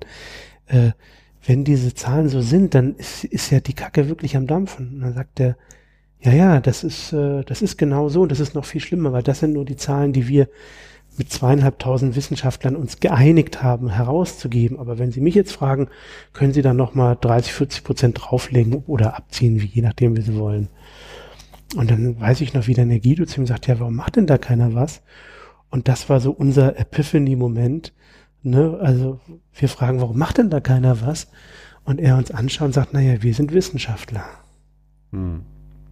Also es fehlte ein Sprachrohr. Oder es fehlte, was fehlte eigentlich? Was war für euch da so die, weil mit, mit, mit, also ich versuche das für mich selber gerade zu rekapitulieren. Der Film von Al Gore hat dem Ganzen zumindest das erste Mal auf so einer gewissen Breite eine Bühne gegeben, die es vorher nicht hatte. Alarmiert, ja, klar. Genau. Also das, das hatte ja plötzlich einen Mediendruck, der, also war ja immer mal irgendwo so ein Thema, aber in der Nische und nicht so in der Art, wie es jetzt mit diesem Al Gore-Film kam. Was? Aufmerksamkeit, was ihr da halt äh, gemerkt habt, was dem fehlt? Oder was war für euch die, ja, die, die äh, Erkenntnis? Hm. Also ich muss jetzt wirklich zurück zurück überlegen, weil also wäre gelogen, wenn ich sagen würde, wir haben eine totale Strategie gehabt. Ich weiß, dass wir, oder ich erinnere mich, dass wir alarmiert waren. Also wir waren alarmiert durch den Film, der dich ja erstmal nur so in so einem Schockgefühl hat und dann nochmal äh, im, ja wahrscheinlich inspiriert durch die Wissenschaftler, die sagten, wir sind Wissenschaftler, unsere Aufgabe ist nicht, die Gesellschaft zu ja, wie sagt man, zu beeinflussen. Nee, wir sind Wissenschaftler, wir müssen hier neutral objektiv bleiben. Und nun fuhren wir nach Hause und, und überlegten so für uns beide, was, was können wir denn machen?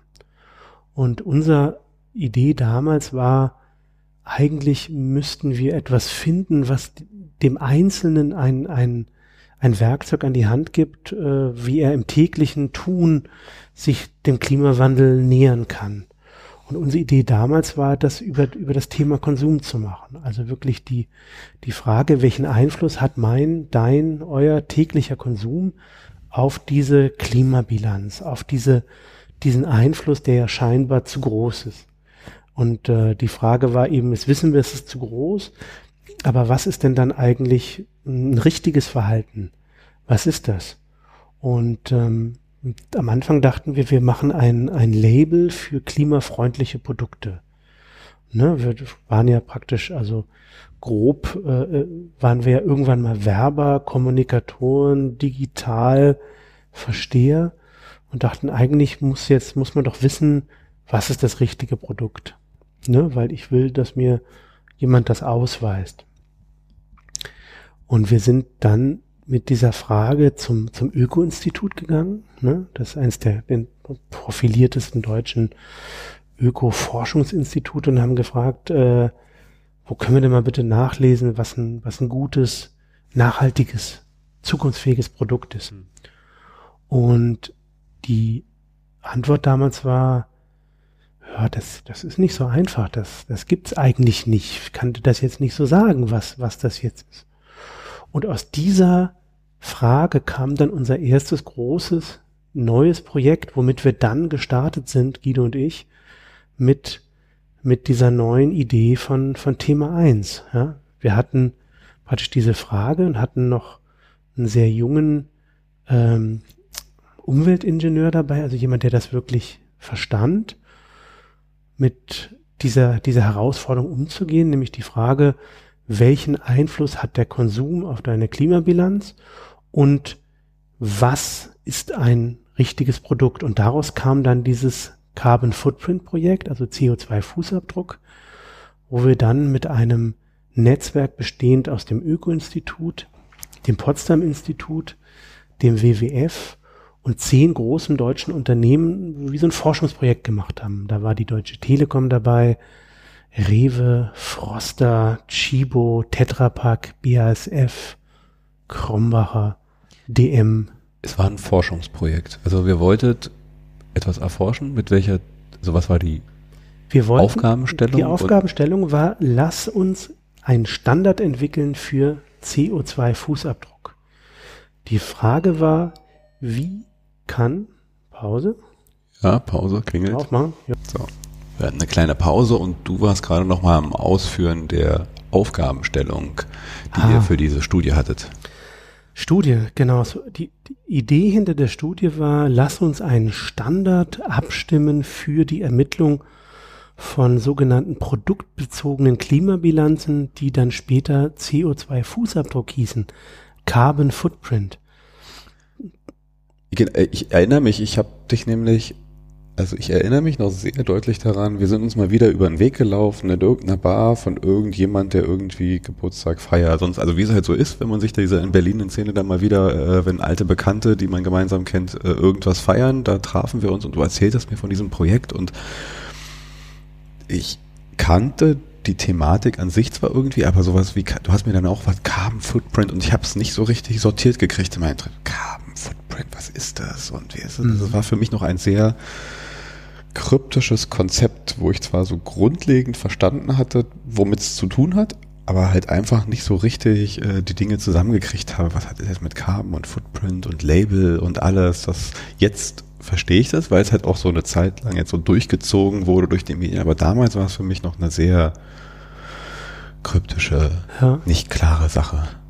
Ja, wir waren, ein, ja, wir waren früh. Ne, es war die Idee war richtig, nämlich über, über CO2, also diesen eigentlich diesen Querschnittsindikator, äh, äh, was zu finden, was, was Leute auch verstehen, weil man CO2 hast du beim Verbrennen von Öl, CO2 hast du im Energiesektor. CO2 macht auch Sinn, auch bei einer F äh, Flasche Milch zu haben oder ein Bonbon oder einen Anschluss von der Telekom. Und das war die Frage, also schaffen wir Äpfel mit Birnen zu vergleichen und ein Ergebnis aber trotzdem zu bekommen, was, was in sich eine Logik hat. Ich hatte das zumindest damals so verstanden, ihr wollt da etwas, was dann halt Firmen, äh, ja, sowas wie so, so ein, das Bio-Siegel äh, für Firmen, das CO2-Siegel für Firmen und hatte dann, als ich es irgendwann verstanden habe, auch so ein bisschen im Hinterkopf, ah, Greenwashing. Ich weiß nicht, ob es das schon als Begriff gab, aber mhm ähm, den, den Begriff gab es natürlich, weil sofort, sofort fängst du an, das zu denken, macht ja auch total Sinn. Ähm, Im Kern ging es bei dem Projekt um, um den Vergleich. Also wir haben uns immer auf die Rolle des, des Konsumenten bezogen, haben gesagt, eigentlich willst du ja im Supermarktregal stehen und sagen, ich kaufe mir heute einen Kaffee. Und jetzt äh, habe ich irgendwie den kanadischen Hochland, den kenianischen Hochlandkaffee und den äthiopischen irgendwas.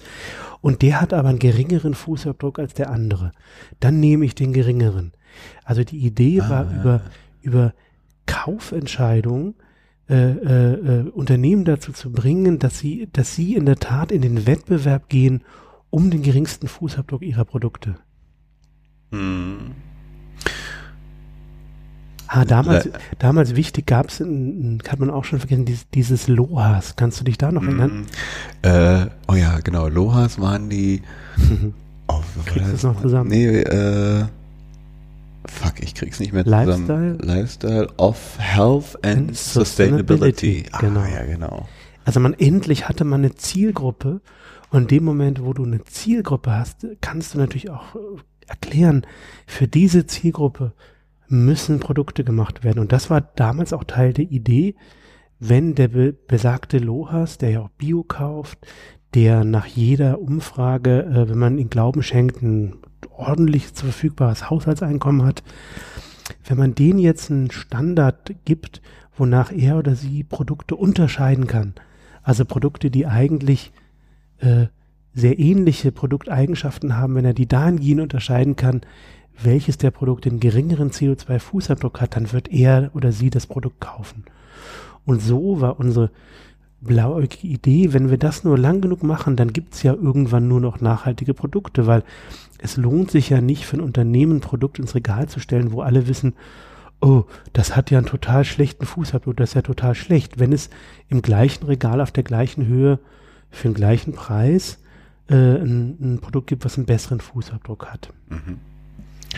Klar, auf Schöne, jeder betriebswirtschaftlichen Logik und allen anderen ist das halt auch der Weg, wie es laufen müsste. So, und jetzt alle, die mal Betriebswirtschaft äh, gelernt haben, wissen, das ist äh, 1a-Seminar, das ist, das so funktionieren Märkte. Was du dann im nächsten Semester lernst, ist Marktversagen. Nämlich, wenn der Markt nicht äh, die kompletten Preise zeigt, sondern wir externalisierte Kosten haben, also Kosten, die du nicht im Produkt siehst, die du externalisierst, also auf die Zukunft praktisch projizierst, wie wir es im Umweltbereich viel machen, hast du auf einmal die Situation, dass das nachhaltige Produkt so viel billiger ist, dass der eigentlich aufgeklärte Konsument, egal wie loas er oder sie ist, das nicht nachhaltige Produkt so viel billiger ist. Exakt, ah, meine ich doch, genau. Genau, also gut aufgepasst. Schön, schön wäre es andersrum, aber leider Gottes ist es nicht. So, und das war, das war natürlich eine Krux, dass wir eigentlich in der schönen Logik sagen konnten, geringerer Fußabdruck heißt geringerer Energieeinsatz, weniger äh, Transportkilometer, das macht das Produkt auch billiger. Nee, es ist eben immer noch so wahnsinnig günstig, schrottig zu produzieren. Und insofern hob dieses Projekt nicht so richtig vom Boden ab. Doch, doch, doch, total. Das war, das war unser erstes äh, erfolgreiches großes Projekt, womit wir äh, Thema 1 der zweiten Generation gestartet hatten. Ne, weil also die Down, äh, die Online-Plattform früher hieß ja Thema 1. Mhm. Ähm, sagen wir, das digitale Boulevardmagazin mit Stuttgart Barisch, Rally Masters und Co. Ja. Ähm, diese GmbH gab es die ganze Zeit, ähm, die war nur stillgelegt und als ich nun mit Guido Axmann und, und Rasmus Priest das neue äh, Unternehmung startete, äh, nahmen wir den alten GmbH-Mantel und sagten, der Name passt doch jetzt schon wieder ganz gut. Thema 1 auf jeden Fall. Passt super und äh, das neue Thema 1 ward geboren. Wie ein Phönix aus der Asche wurden wir von äh, Brutalo äh, Boulevard zu einem Think Tank. Ja.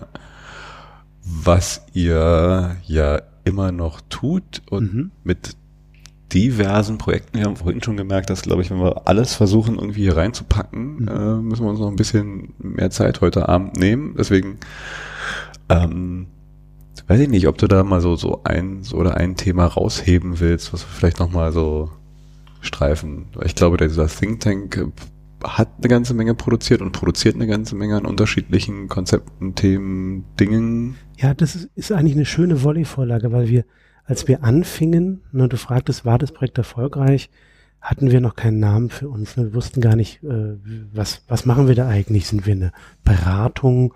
Sind wir ein wissenschaftliches Institut? Sind wir äh, ein Zertifizierungsbody? Ne, so.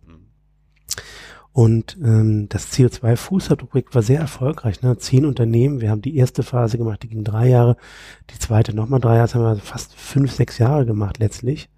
Und irgendwann merkten wir aber, wir, wir, wir sind ja nicht, nicht ein Think Tank im klassischen Sinne, weil das ein komischer Begriff so aus dem angloamerikanischen Bereich, da verbindet. Ah, hat man auch gleich so das Gefühl, das muss irgendwo an die Politik angedockt sein Exakt, und so genau. richtig. Wart ihr das? Oder waren wir nicht, waren wir gar nicht. Ähm, im Gegenteil, also so wie du vermutest, dass wir bei den Grünen waren oder ich, waren wir es nie und auch bei keinen anderen, sondern wir haben dann irgendwann auf unserer Website geschrieben, äh, Independent, also unabhängiger Think Tank, das war dann auch so ein bisschen so, ja, was ist jetzt das? Und dann irgendwann nahmen wir dazu äh, äh, dieses kleine Wort Do. Wir sagten, wir sind ein Think-Do-Tank. Ah. Weil für uns dieses reine Denken war nur die halbe Wahrheit. Und das, was wir mit Thema 1 taten, war viel mehr Handeln als Denken.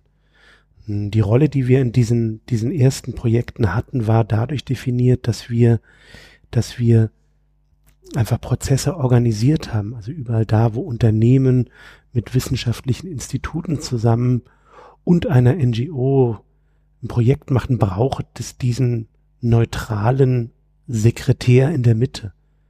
Also wie wenn du irgendwie in einer WG wohnst und alle kommen rein und sagen, ach, die Wandfarbe ist aber komisch. Ein anderer sagt, wir bräuchten mal einen neuen Kühlschrank. Der dritte sagt, äh, äh, hier irgendwie die Fahrradkeller müsste auch mal gestrichen werden. Dann brauchst irgendwann einen, der sagt, okay, warte mal, wer macht das jetzt? Was kostet das? Wie organisieren wir das? Und das ist die Thema 1 Rolle. Wir haben Prozesse organisiert. Okay. Und das für also das eine Projekt, der haben Footprint, mhm. viele andere mit, also ich habe noch eins sehr, also ne, wenn ich mich jetzt hier, wir ah. sitzen hier in deinem äh, äh, Konferenzraum und da hängen so die ein oder anderen Auszeichnungen und eins kommt immer wieder mal vor mhm. äh, an der Wand. Ah, ich weiß, ich weiß, wo du hinpasst, aber ich, ich lasse dir die Überleitung, weil dies interessiert mich jetzt, wie du die machst. Ja, die Überleitung. Ähm, naja, ich kriege jetzt keine gute Überleitung hin, aber die Überleitung oder der verbindende Punkt äh, ist für mich jetzt so, wo wir angefangen haben, nämlich wir haben uns in einem Musikkontext äh, getroffen und äh, sind eingestiegen in diese in diese wunderbare Welt des äh, äh, nicht mehr Schule, sondern arbeiten und Geld verdienen und irgendwie sich selbst finden und erfinden. Äh, und da schließt sich jetzt wieder so der Kreis nochmal in die Musikbranche, äh, äh, die du na gut, du hast sie halt irgendwie immer wieder mit dir mitgesteppt. Immer du warst gar nicht so richtig raus. Ich war vielleicht mehr raus, deswegen äh, ist es für mich jetzt eher ein Bogen schließen, der sich für dich eigentlich ja nie richtig äh, unterbrochen hat. Na du, also ich habe die, ich habe die Zeit genutzt, einen Schluck Tee zu nehmen, weil du, du hörst, dass, dass du meine Stimme belegt hast und du hast so eine coole Stimme.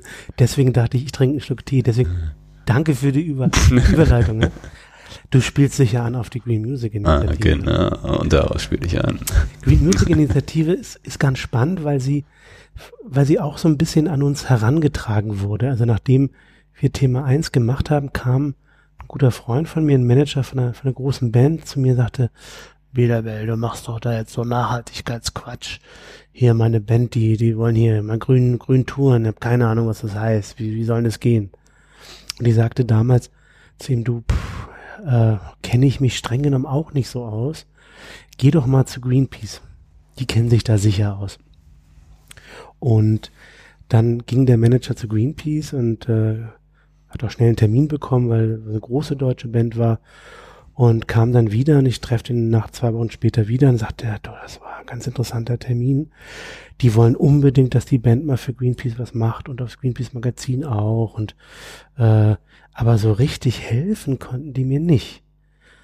Und äh, aus diesem Moment kam die Green Music Initiative, weil dann habe ich gesagt, du Axel, hör zu, lass uns doch mal so, so ein Treffen machen. Ich lade mal meine Leute an, du ein paar von dir und wir fragen einfach mal, vielleicht gibt's da ja irgendwas. Und hatten damals, das war 2008, 8, 9 muss es gewesen sein, zehn Jahre jetzt her, ja. ähm, in der Böll Stiftung, Grüne Stiftung, klar, Vielleicht verbinde ich da die Dinge irgendwie so. Weil ich immer, immer, ich hatte, die Grünen haben mir einfach immer gute, gute Kontexte gegeben. Mhm. Okay, wir haben in der Böll Stiftung haben wir so, ein, so einen runden Tisch gemacht und ich habe einfach mal so mein Netzwerk eingeladen, er seins und meine, meine Ex-Freundin war ja noch bei Universal und wir haben so ein bisschen so rundherum das gemacht und da kamen dann auf einmal 60 Leute. Na, wir dachten, da kommen so fünf bis zehn und es kamen 60 Leute und alle sagten, du, das ist eigentlich ein gutes Thema, wir wollen da was tun. Und wenn man halt der Einladende ist und, und Leute einlädt und so fragt, ja, was ist es denn? Und alle sagen, ja, es interessiert uns, dann entsteht am Ende eine Situation, wo Leute dich anschauen und sagen, ja, mach mal. Mach mal. Und, und, und dieses Mach mal war der, der Gründ, Gründungsmoment der Green Music Initiative, wo wir ähnlich wie bei Thema 1 gesagt haben, jetzt übernehmen wir mal einfach so diese, so dieses Entwickeln, Bereiten von Fragen, Vorbereiten, Aufbereiten, Umsetzen von Fragen. Und die Green Music Initiative heute ist wirklich ein, ich sage immer so, Forschungs-Innovationsnetzwerk für den Musiksektor. Wir arbeiten mittlerweile in ganz Europa für Festivals, Spielstätten, Clubs, Künstler, Eurovision Song Contest, äh, Ministerien, Stiftungen, eigentlich so wie Greenpeace für die Musikindustrie oder letztens war ich auf einer Konferenz, hat jemand ein schönes Beispiel, sagte zum, ja, ihr seid ja so ein bisschen wie Max Planck Institut nur für die Musik. Okay. Und jetzt ist Max Oha. Planck, ja, ist natürlich ein Riesending, aber es stimmt auf eine Art, weil, weil wir eben Forschung machen, Hm. Grundlagenforschung sozusagen, weil man, man ist immer schwer zu verstehen, dass jemand, der ein Festival macht, ähm, wir haben jetzt gearbeitet mit Melt Festival, Wacken, Roskilde, Glastonbury, äh, kleineren Festivals in Finnland, größeren in Portugal. Und im Kern ist es aber wirklich, sind das Einzelakteure, die wahnsinnig innovativ an Sachen rangehen, aber ganz selten mal strukturiert Forschung betreiben. Ne, die Automobilindustrie hat Forschungsinstitute zu allem. Die chemische Industrie, die, ich weiß nicht was, es gibt ja alles so, und die Musikindustrie hatte das aber nie. Ne? Also gab es eben in der, in der Logik nicht. Und da kam natürlich die Qualität von uns oder mir rein, zu sagen, guck mal, wir, wir wissen, wie Forschung geht, wir wissen, wen man da am Tisch haben muss. Wir wissen auch, wer das finanzieren kann, nämlich mal ein Ministerium, mal eine Stiftung, mal ein Festival selber. Äh, und wir wissen dann, wie man den Prozess organisiert. Und das ist die Green Music Initiative. Die seitdem, also im Kern habe ich es immer so verstanden, äh, Festivals oder jegliche Akteure in der Musikbranche helfen will, grün nachhaltig äh, ihre ja, Konzerte oder dergleichen Produkte auf den Markt zu bringen. Genau, es ist, es ist da, also dahinter steht und jetzt langsam komme ich also gefühlt auch wieder an, an, an meine Anfangsidee an, wie ich mal angefangen habe zu arbeiten. In der Green Music Initiative geht es darum, das, was wir besonders gerne machen, nämlich zusammen eine gute Zeit haben, zusammen was erleben, das so nachhaltig zu bauen, dass wir es auch in Zukunft noch können. Weil die große Herausforderung, Ingo, ist, dass wenn wir Nachhaltigkeit denken, einen immer alle Sachen einfallen, die wir nicht mehr dürfen. Nicht mehr in Urlaub fahren, kein Fleisch essen, keine schicken Klamotten. Äh, also es ist, es, man hat eine riesen, riesen Liste von Dingen, die, die einfach irgendwie nicht mehr okay sind. Und wäre es nicht schön, wenn wir stattdessen, was nicht okay ist, es umdrehen würden? Genau. Äh, Ich frage mich das auch immer wieder, warum, wieso, weshalb und wann das passiert ist, dass halt dieses äh, nachhaltig sein dieses Label von Verzicht gekriegt Mhm. hat.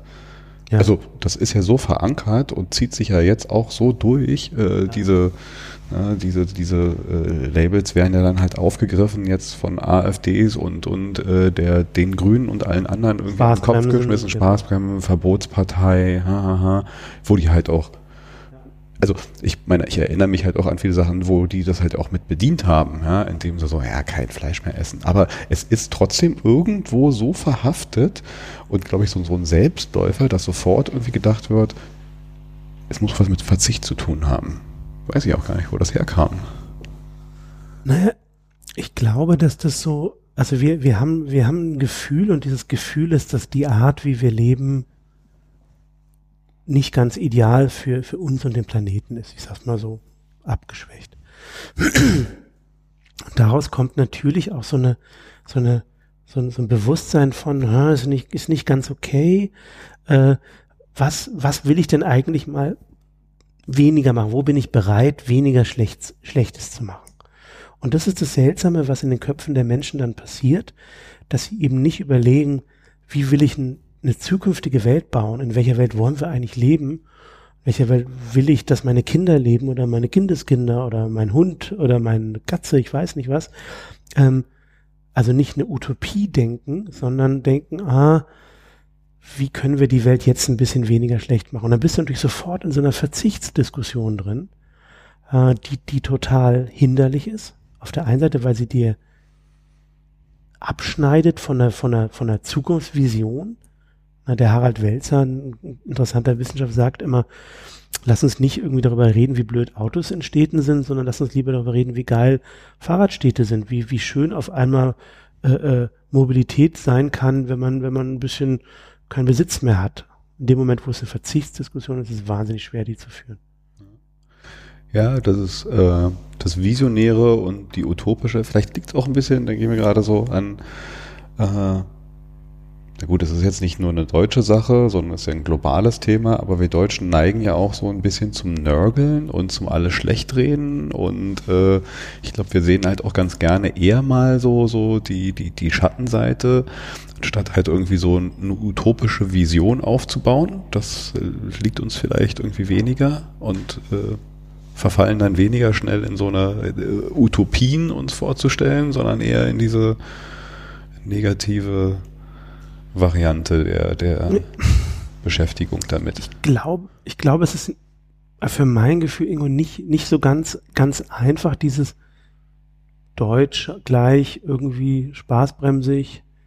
Ich glaube, dass, dass wir alle, und da meine ich jetzt wirklich alle auf der Welt, ein Gefühl mehr und mehr bekommen, dass, dass dieses Versprechen von, von Wachstum, Kapitalismus, Wohlstand für alle, Bildung für alle weniger und weniger eingelöst wird.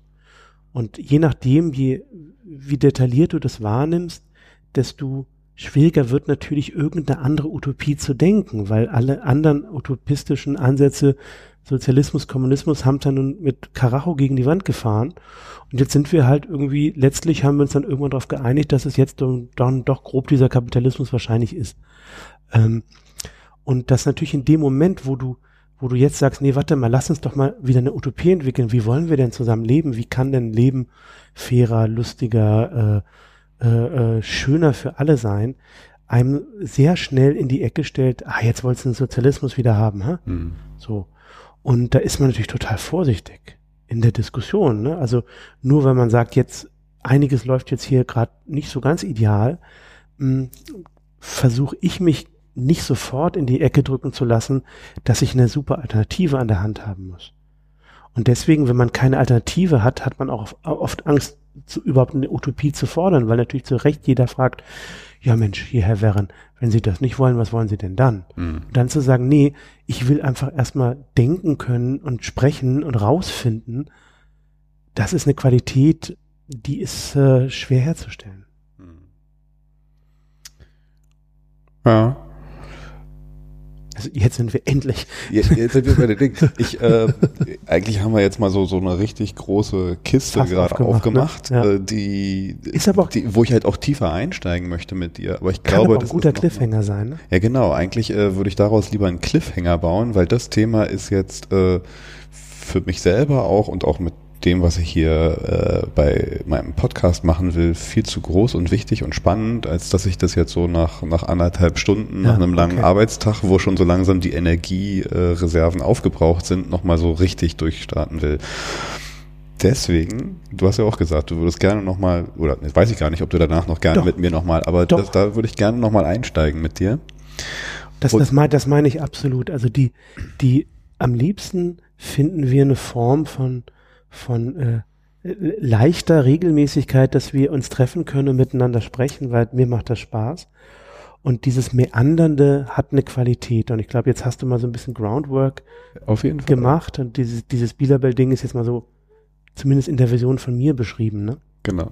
Ich lasse jetzt noch mal zwei Cli oder ja, zwei, weiß nicht, ich, häng, ich, ich schmeiß jetzt noch mal so Cliffhanger rein, weil ja. äh, ich erinnere mich noch mal an äh, unser letztes äh, äh, Mittagessen, äh, wo ich ja auch sehr begeistert, weil das, was du gerade erzählt hast, vor allen Dingen das ist, äh, was ich stark von dir wahrnehme, so ein bisschen aus der Sozialmedien. Man sieht immer, was der Jakob da gerade so ein Projektchen postet, macht und tut und faszinierend finde wo ich dich aber darauf angesprochen habe und du sagtest dann so, ja, aber eigentlich, äh, auch wenn es jetzt das Thema ist und jetzt eigentlich abhebt und so langsam die Zeit so weit ist, dass die Menschen halt auch da äh, äh mit mir einhergehen und mit den Ideen, äh, eigentlich langweilt es mich schon wieder so ein bisschen und ich bin schon wieder beim nächsten. Äh, also ein Thema, was auch nicht hier besprechen will, aber nochmal spannend finde, dass wir es hier nochmal so, so anreißen, um da vielleicht nochmal so einen neuen Einstieg zu finden. Das ist das Thema Mental Health, mhm. was sich jetzt stark beschäftigt, was finde ich jetzt just an dem Tage, also ist es jetzt, weiß ich nicht, nicht mal eine Woche her, glaube ich, dass die Nachricht äh, durch die Medien ging, dass sich der äh, Sänger von Prodigy, Keith, äh, Keith Flint, wohl äh, selbst umgebracht hat. Mhm. Ich, also ich bin zumindest nicht in die Details eingestiegen, aber äh, das Thema Depression äh, schwebt da ja äh, einher und da gibt's eine Geschichte, also wenn man mal so zurückgeht, gerade in der Musikbranche äh, relativ stark verbreitet oder zumindest schlägt das dann halt auch immer so in den Medial ein. Ähm, ist ja auch etwas, was dich jetzt beschäftigt und wo du auch aktiv werden willst oder schon bist. Hm. Ja, das ist ähm, also das ist mindestens nochmal so, so ein Riesenfass wie, wie, wie das andere. Die, die kurze Beschreibung davon ist, dass ich mh, hm, angekommen bin im Punkt in meinem Leben, also ich mache jetzt seit über zehn Jahren Thema eins und damit dieses neue Thema. Und damit ist es wirklich die längst, also so die längste Zeit meines Lebens, dass ich mich mit einem Thema, nämlich Nachhaltigkeit, beschäftigt habe. Und ähm, seit, sag mal so zweieinhalb Jahren beginne ich mich in der Tat für Themen auch zu interessieren, aufzumachen, die damit in der Tat zu tun haben, aber in einer ganz anderen Ausprägung. Also je länger ich mich mit dem Nachhaltigkeitsding auseinandergesetzt habe, desto mehr merkte ich, die Herausforderungen sind eigentlich wir Menschen. Ne? Also wir kaufen wahnsinnig viel Zeug, nicht weil wir wahnsinnig viel Zeug brauchen, sondern weil wir das Gefühl haben, wir können damit äh, Löcher füllen oder werden damit glücklich oder werden damit attraktiver oder kriegen mehr Status. Mhm. Viele der, der Antworten, die ich geben muss, wenn ich als reiner Nachhaltigkeitsmensch auf unsere Gesellschaft gucke, sind weniger Konsum, Produkte länger benutzen und so weiter und so fort. Das kennst du alles. Die äh, symptomatische Beschreibung davon ist natürlich in der Tat, wir kaufen das, weil das angeboten wird. Die ursächliche ist aber natürlich, dass wir uns das wünschen, immer wieder Konsum zu machen. Wenn man dann fragt, warum ist das eigentlich so, ist man relativ schnell bei einer Frage, geht es uns Menschen eigentlich gut in dieser Welt? Also klar, wir sind versorgt, wir haben eine gute Bildung, wir aber sterben. Sind glücklich unbedingt. Sind wir glücklich, sind wir zufrieden, sind wir in einem Zustand, wo wir vielleicht gar nicht mehr so viel Zeug brauchen. Und je mehr dieses Bewusstsein wuchs, desto mehr damit das Gefühl, dass es für mich interessant ist, da genauer hinzuschauen. Also was ist denn eigentlich ein gutes Leben? Was ist ein gutes Leben, wo wir vielleicht gar nicht mehr so viel Ressourcen brauchen? Was ist ein Leben, wo wir äh, eine Sicherheit haben, die es uns ermöglicht, mh, gar nicht so unglaublich viel andere Dinge zu tun, die wir jetzt gerade denken, machen zu müssen. Das ist eine total vage Beschreibung vom Gefühl, was ich seitdem mit vielen Menschen auch mal so versucht habe zu spiegeln. Also ich habe gefragt, sag mal, okay, bist du glücklich? Wie hast du das Gefühl, dass es hier läuft? Und meine Beobachtung, meine Wahrnehmung war, da gibt es einfach viele Momente, wo ich einfach trocken schlucken muss, wo die Leute sagen, du, wow, äh, nee, eigentlich läuft hier gerade ganz viel ganz komisch.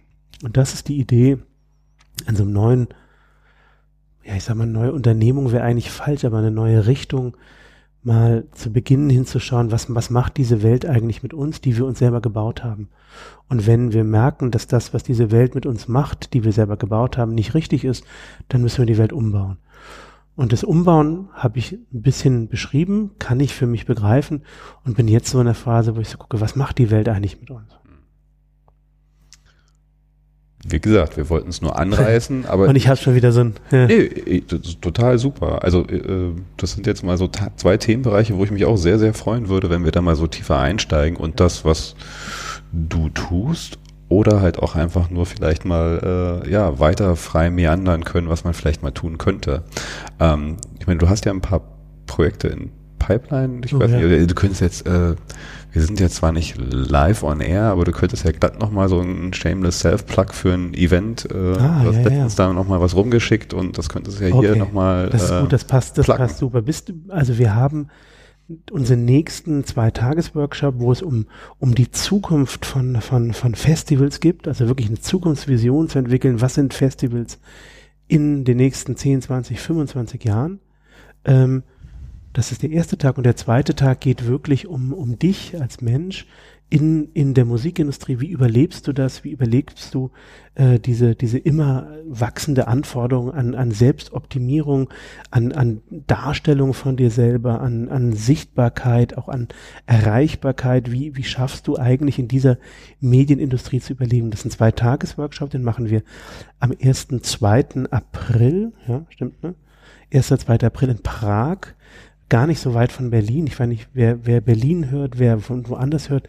Und da kann man Tickets erwerben. Das ist sehr, sehr spannend. Da kommen immer so 50, 60, 70 Leute, hauptsächlich Festivals aus ganz Europa. Wir haben das Shambhala Festival dabei, wir haben Novell Prag dabei, wir haben das größte Drum and Bass Festival der Welt mit einem Vortrag. Wir haben aber auch den polnischen Netzbetreiber, der über Energiesysteme der Zukunft spricht. Wir haben Italiener, der das Wasserstoffprojekt vorstellt. Wir haben eine Psychiaterin von der Hochschule aus Köln, die über Stress spricht. Wir haben äh, eine Frau aus Mazedonien, die ein Projekt gemacht hat. Und wir stellen unser Good Life Academy Programm vor, das heißt Night Helps. Das sind dezentrale Treffen, wo man einfach über seinen Zustand spricht. Wir nennen das Night Helps Mental Health Support. Also da treffen sich in ganz Europa Menschen in und um Festivals, in und um Club, Szene und schauen einfach, wie, wie, wie kommen sie eigentlich ganz gut durch in der Zeit. 1. 2. April Prag, Go Group Workshop findest du auf der Green Music Seite. Ich pack die Links rein und damit hast du mir halt auch äh, eine gewisse Deadline gesetzt, weil das bringt ja nicht, dass äh, nee, das April, jetzt das machen. muss jetzt äh, fertig gemacht werden bald. Ja, ist doch schön. Ähm, ein bisschen Druck muss sein. Ja. Ich komme dann irgendwann zu deinen Workshops und lass mich äh, mental massieren. Nee, den, den, also den könnten wir beide ähm, also das ist so ein bisschen wie, nicht falsch verstehen, anonyme Alkoholiker. Das ist ein Grundkonzept und das kann jeder machen. Wir beide können Night Helps äh, äh, Roundtable in Berlin machen. Und dann gibt es einfach eine Struktur und die Struktur ist immer gleich und wir können unsere Freunde dazu einladen. Das können wir überlegen, ob wir das tun wollen. Lass uns das machen. Ähm, das ist ein super Schlusswort. Ähm, damit belassen wir es für heute und hat mich sehr gefreut. Ich fand's toll mit, äh, es geht in meiner kurzen Podcast-Historie äh, wahrscheinlich in die Geschichte der längeren, längsten bisher ein. Und wir, wir, wir, müssen wahrscheinlich einmal sagen, wir sitzen in Berlin Mitte, es ist draußen dunkel, es ist wirklich wieder kalt geworden und es ist dieser, dieser Let das letzte Aufbäumen des Winters und deswegen ist es gut, dass wir lang geredet haben, weil den nächsten werden wir wahrscheinlich im Warmen machen. Genau, den können wir doch schön auf dem Balkon dann irgendwann machen. Fein. Vielen lieben Dank. Sehr gerne. Ich suche die Stopptaste und verabschiede mich hiermit von allen. Habt einen schönen Abend, Wochenende, Tag. Ein gutes Leben. Tschüss.